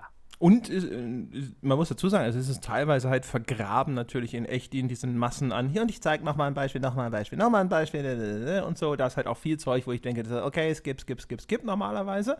Aber zwischendrin macht sie halt echt Punkte, wo ich mir halt denke, also für jemanden, dem vorgeworfen wird, er hätte ja gar keine Ahnung, worüber er da spricht und so, macht sie echt ein paar sehr interessante Beobachtungen. Also ich, äh, natürlich, ich würde mir, würd mir ja auch persönlich wünschen, dass es auch eine, aber das wird äh, für noch lange Zeit ein frommer Wunsch bleiben. Also es wäre mir ja lieb, wenn es in der, in der Spielekritik auch, was weiß ich, wenn wir jetzt, wenn wir jetzt Analogien nehmen, einen Roger Ebert geben würde, den es mal bei Filmen lange Zeit gab, oder bei äh, oder einen Marcel Reich-Ranitzky oder sonst was. Ich würde mir so eine Person in der Spielekritik wünschen, die eben nicht nur den, den Mumm hat zu sagen, wenn ein Spiel auch mal scheiße ist, dass es scheiße scheiße ist und nicht auch noch eine 7 drunter schreibt, sondern halt auch jemanden, der zum Beispiel den Mumm hat, einfach zu sagen, die Aussage dieses Spiels ist total widerlich.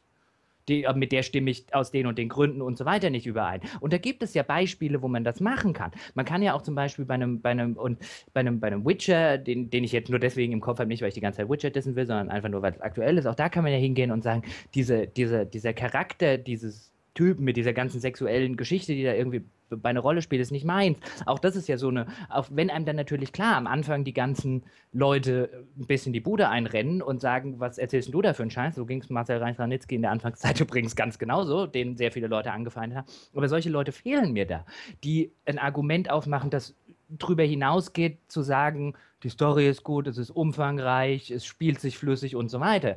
Weil ja, wenn man, wenn man, wenn man will, dass das Medium ein bisschen mehr ist als nur ein Spielzeug, dann muss man halt auch äh, ja, drüber reden, was mehr als ein Spielzeug ist.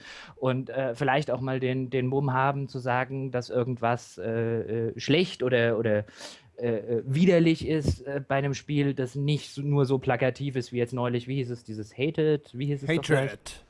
Hatred, genau. Also ich meine, dass, dass das natürlich ein dankbares Motiv irgendwie für jeden ist, äh, äh, um, um sich daran mal kurz eine Runde abzureiben, ist klar. Aber äh, sowas würde ich mir halt auch mal bei einem äh, Call of Duty wünschen, zum Beispiel. Ich meine, gerade bei einem Call of Duty, ich meine, da könntest du, da, da könnte, oder hättest du auch gerade in der Vergangenheit so viel machen können zum Thema, ähm, was ja auch in der Filmwissenschaft oder in der Fernsehwissenschaft äh, häufig gemacht wurde. Ich meine, guck dir zum Beispiel 24 an über 24 wurde viel gesagt und viel geschrieben, so zum Thema einem, was wird denn hier für ein, für ein Menschenbild oder für auch ein ja. ähm, Legitimation von Folter, genau, großes Thema. Legitimation von Folter, große Themen und so weiter. Das findet in der Spielepresse nicht statt. Also ich meine, man könnte ja bei Call of Duty auch sagen, ich meine, wir sind die ganzen Terroristen, sind die ganze Zeit äh, Russen äh, und äh, Russen, Araber und, und äh, der ganze Spaß. Ähm, auch damit könnte man ja was äh, zum Beispiel machen. Ähm, aber ja, das findet in der, in, äh, also Spielekritik ist eigentlich, wenn wir ganz ehrlich sind, ist keine Spielekritik, sondern ist ein, äh, ein, äh, im Moment noch ziemlich auf einem Beschreibungsmedium. wir beschreiben halt, wie das Spiel funktioniert. Du sagst ja immer Produkttest dazu. Ich würde ja. halt tatsächlich mal so ein bisschen so zum Abschluss, zum Nachdenken für den Zuhörer die These in den Raum stellen, ob wir nicht tatsächlich wirklich auch einfach mehr Sarkisians gebrauchen könnten. Also eine Diskussion darüber zum Beispiel, jetzt mal aus dem Hut gezogen, ja, inwieweit äh, jetzt zum Beispiel in Witcher 3 äh, die, diese, diese Vaterrolle von Geralt, weißt du? Die Hexer sind unfruchtbar, Siri ist seine Adoptivtochter, da ist offensichtlich diese Vater-Tochter-Beziehung zwischen jemandem, der keine Kinder zeugen kann und dann ist da auch noch ständig trotzdem dieser Sex und so. Da sind ja Interpretationen, das ist natürlich einfach nur so willkürlich gewählte Interpretation, die mir gerade beim Thema Witcher 3 eingefallen ist, aber auf diese Art und Weise über Spiele zu sprechen, fände ich ja tatsächlich echt mal interessant. Ich weiß natürlich auch umgekehrt, dass das wahrscheinlich keine allzu breite Zielgruppe findet, aber sowas braucht es ja. Also es, offensichtlich gibt es das nicht viel. Mich würde das interessieren, aber wenn ich jetzt auf die Suche gehen würde, würde ich, glaube ich, echt nicht viel finden, jenseits von Sarkisian. Nee, wahrscheinlich nicht. Aber ich glaube, ich glaube auch nicht, dass die, dass die Zielgruppe so so unbreit ist. Also ich meine, dann, dann, dann sind wir jetzt allerdings wieder, vielleicht können wir darüber ja irgendwann mal, irgendwann mal eine, eine Folge machen zum Thema äh, schöne neue Journalismuswelt. Ich glaube halt, das Problem ist, du hattest sowas früher bei Filmen, äh, bei, bei Literatur, du hattest ja eine ganze Zeit lang die ganzen Feuilletons in den, in den Tageszeitungen, die ja durchaus eine gesellschaftliche Relevanz besessen haben. Was im Feuilleton verrissen wurde, war ja schon und was im Feuilleton gut behandelt wurde. Und da kann man ja auch sagen, wer hat, wie viel Prozent der Menschen haben denn früher den Feuilleton einer FAZ gelesen? Nicht sonderlich viele. Selbst von den FAZ-Lesern waren das wahrscheinlich nicht viele. Wahrscheinlich. Ähm, oder von der Süddeutschen jetzt. Also selbst da von den Abonnenten. Aber das hatte einen Wert. Aber sobald du natürlich hingehen kannst, wie jetzt heute im Netz, und kannst sagen, okay, das liest keiner, das liest keiner, das liest keiner, das liest keiner, das liest keiner, das lassen wir alles schön weg, dann hast du einen Journalismus am Ende, der meines Erachtens nach, ähm, äh, den, du, den du nicht mehr brauchst. Das ist dann halt Entertainment. Dann hätte ich aber gerne wieder meinen Journalismus zurück. Weil das ist halt dann, also sobald ich nur noch Dinge produziere, auf den Massenmarkt getrimmt, dann äh, brauche ich den, äh, dann ist das kein Journalismus mehr, dann brauche ich den auch nicht mehr.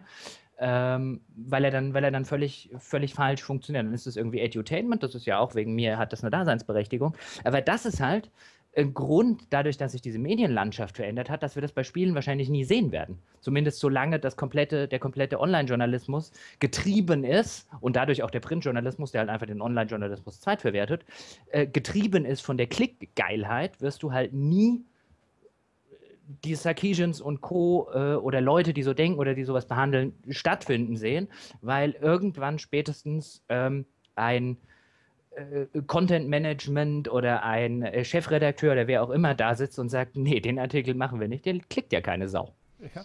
Weißt du, was wir, weißt du, was wir vielleicht auch mal machen sollten? Ist, wir sollten vielleicht mal tatsächlich uns ein Spiel rauspicken und dann äh, so unsere Nickelbrillen und unsere Seidenschals äh, anziehen und, und das mal auf die Art besprechen. Das fände ich übrigens auch mal interessant. Oh, so eine, so eine Meta, wir interpretieren ein Spielfolge. Ja, ja, wir, wir können ja mal so über irgendein äh, Spiel sprechen. Keine Ahnung, von mir aus Fallout New Vegas, das äh, spiele ich ja gerade. Ich glaube, du hast es vor gar nicht so langer Zeit gespielt oder ich sonst muss, Also, um, um so über ein Spiel zu reden, ähm, muss ich, müsste ich es, glaube ich, nochmal spielen, zumindest nochmal reinspielen. Oder vielleicht nehmen wir uns was Kleineres, was ein bisschen beherrschbarer ist. Ich sage ja, wir müssen uns nicht auf den Titel find, festlegen, find, aber find, das finde ich mal charmant. Finde find die, Idee, äh, find die Idee nice. Ja, da könnten wir mal ganz kurz um Feedback bitten, falls das äh, hinterher tatsächlich sich auch jemand anhören wollen würde. Auch vielleicht gerne mit einem Vorschlag, welcher Titel, der jetzt vielleicht nicht unbedingt 80 Stunden in Anspruch nimmt, damit wir ihn äh, sezieren können. Aber das fände ich mal ganz interessant. Und ich glaube, jetzt ist der Zeitpunkt gekommen, weil einer Stunde 40 ist eine Rekordmarke, glaube ich, für unsere Podcasts, dass wir zum Ende kommen. Äh, wie immer kann ich dazu nur sagen, danke für alle, die bis hierhin dabei geblieben sind. Beachten Sie die Hausregeln äh, bei den Kommentaren. Ansonsten freuen wir uns auf äh, sinnvolle, sachliche, wundervolle Beiträge zu der Diskussion. Wer gerade keine Zeit zum Kommentieren hat, könnte zum Beispiel nochmal auf iTunes vorbeischauen und uns dort die verdiente, verdiente 5-Sterne-Wertung geben. Dafür, dass wir hier diesen Podcast machen in dieser Hitze. Auch noch. Aha. Ich musste den Ventilator ausstellen, weil, ich, weil man den sonst hört.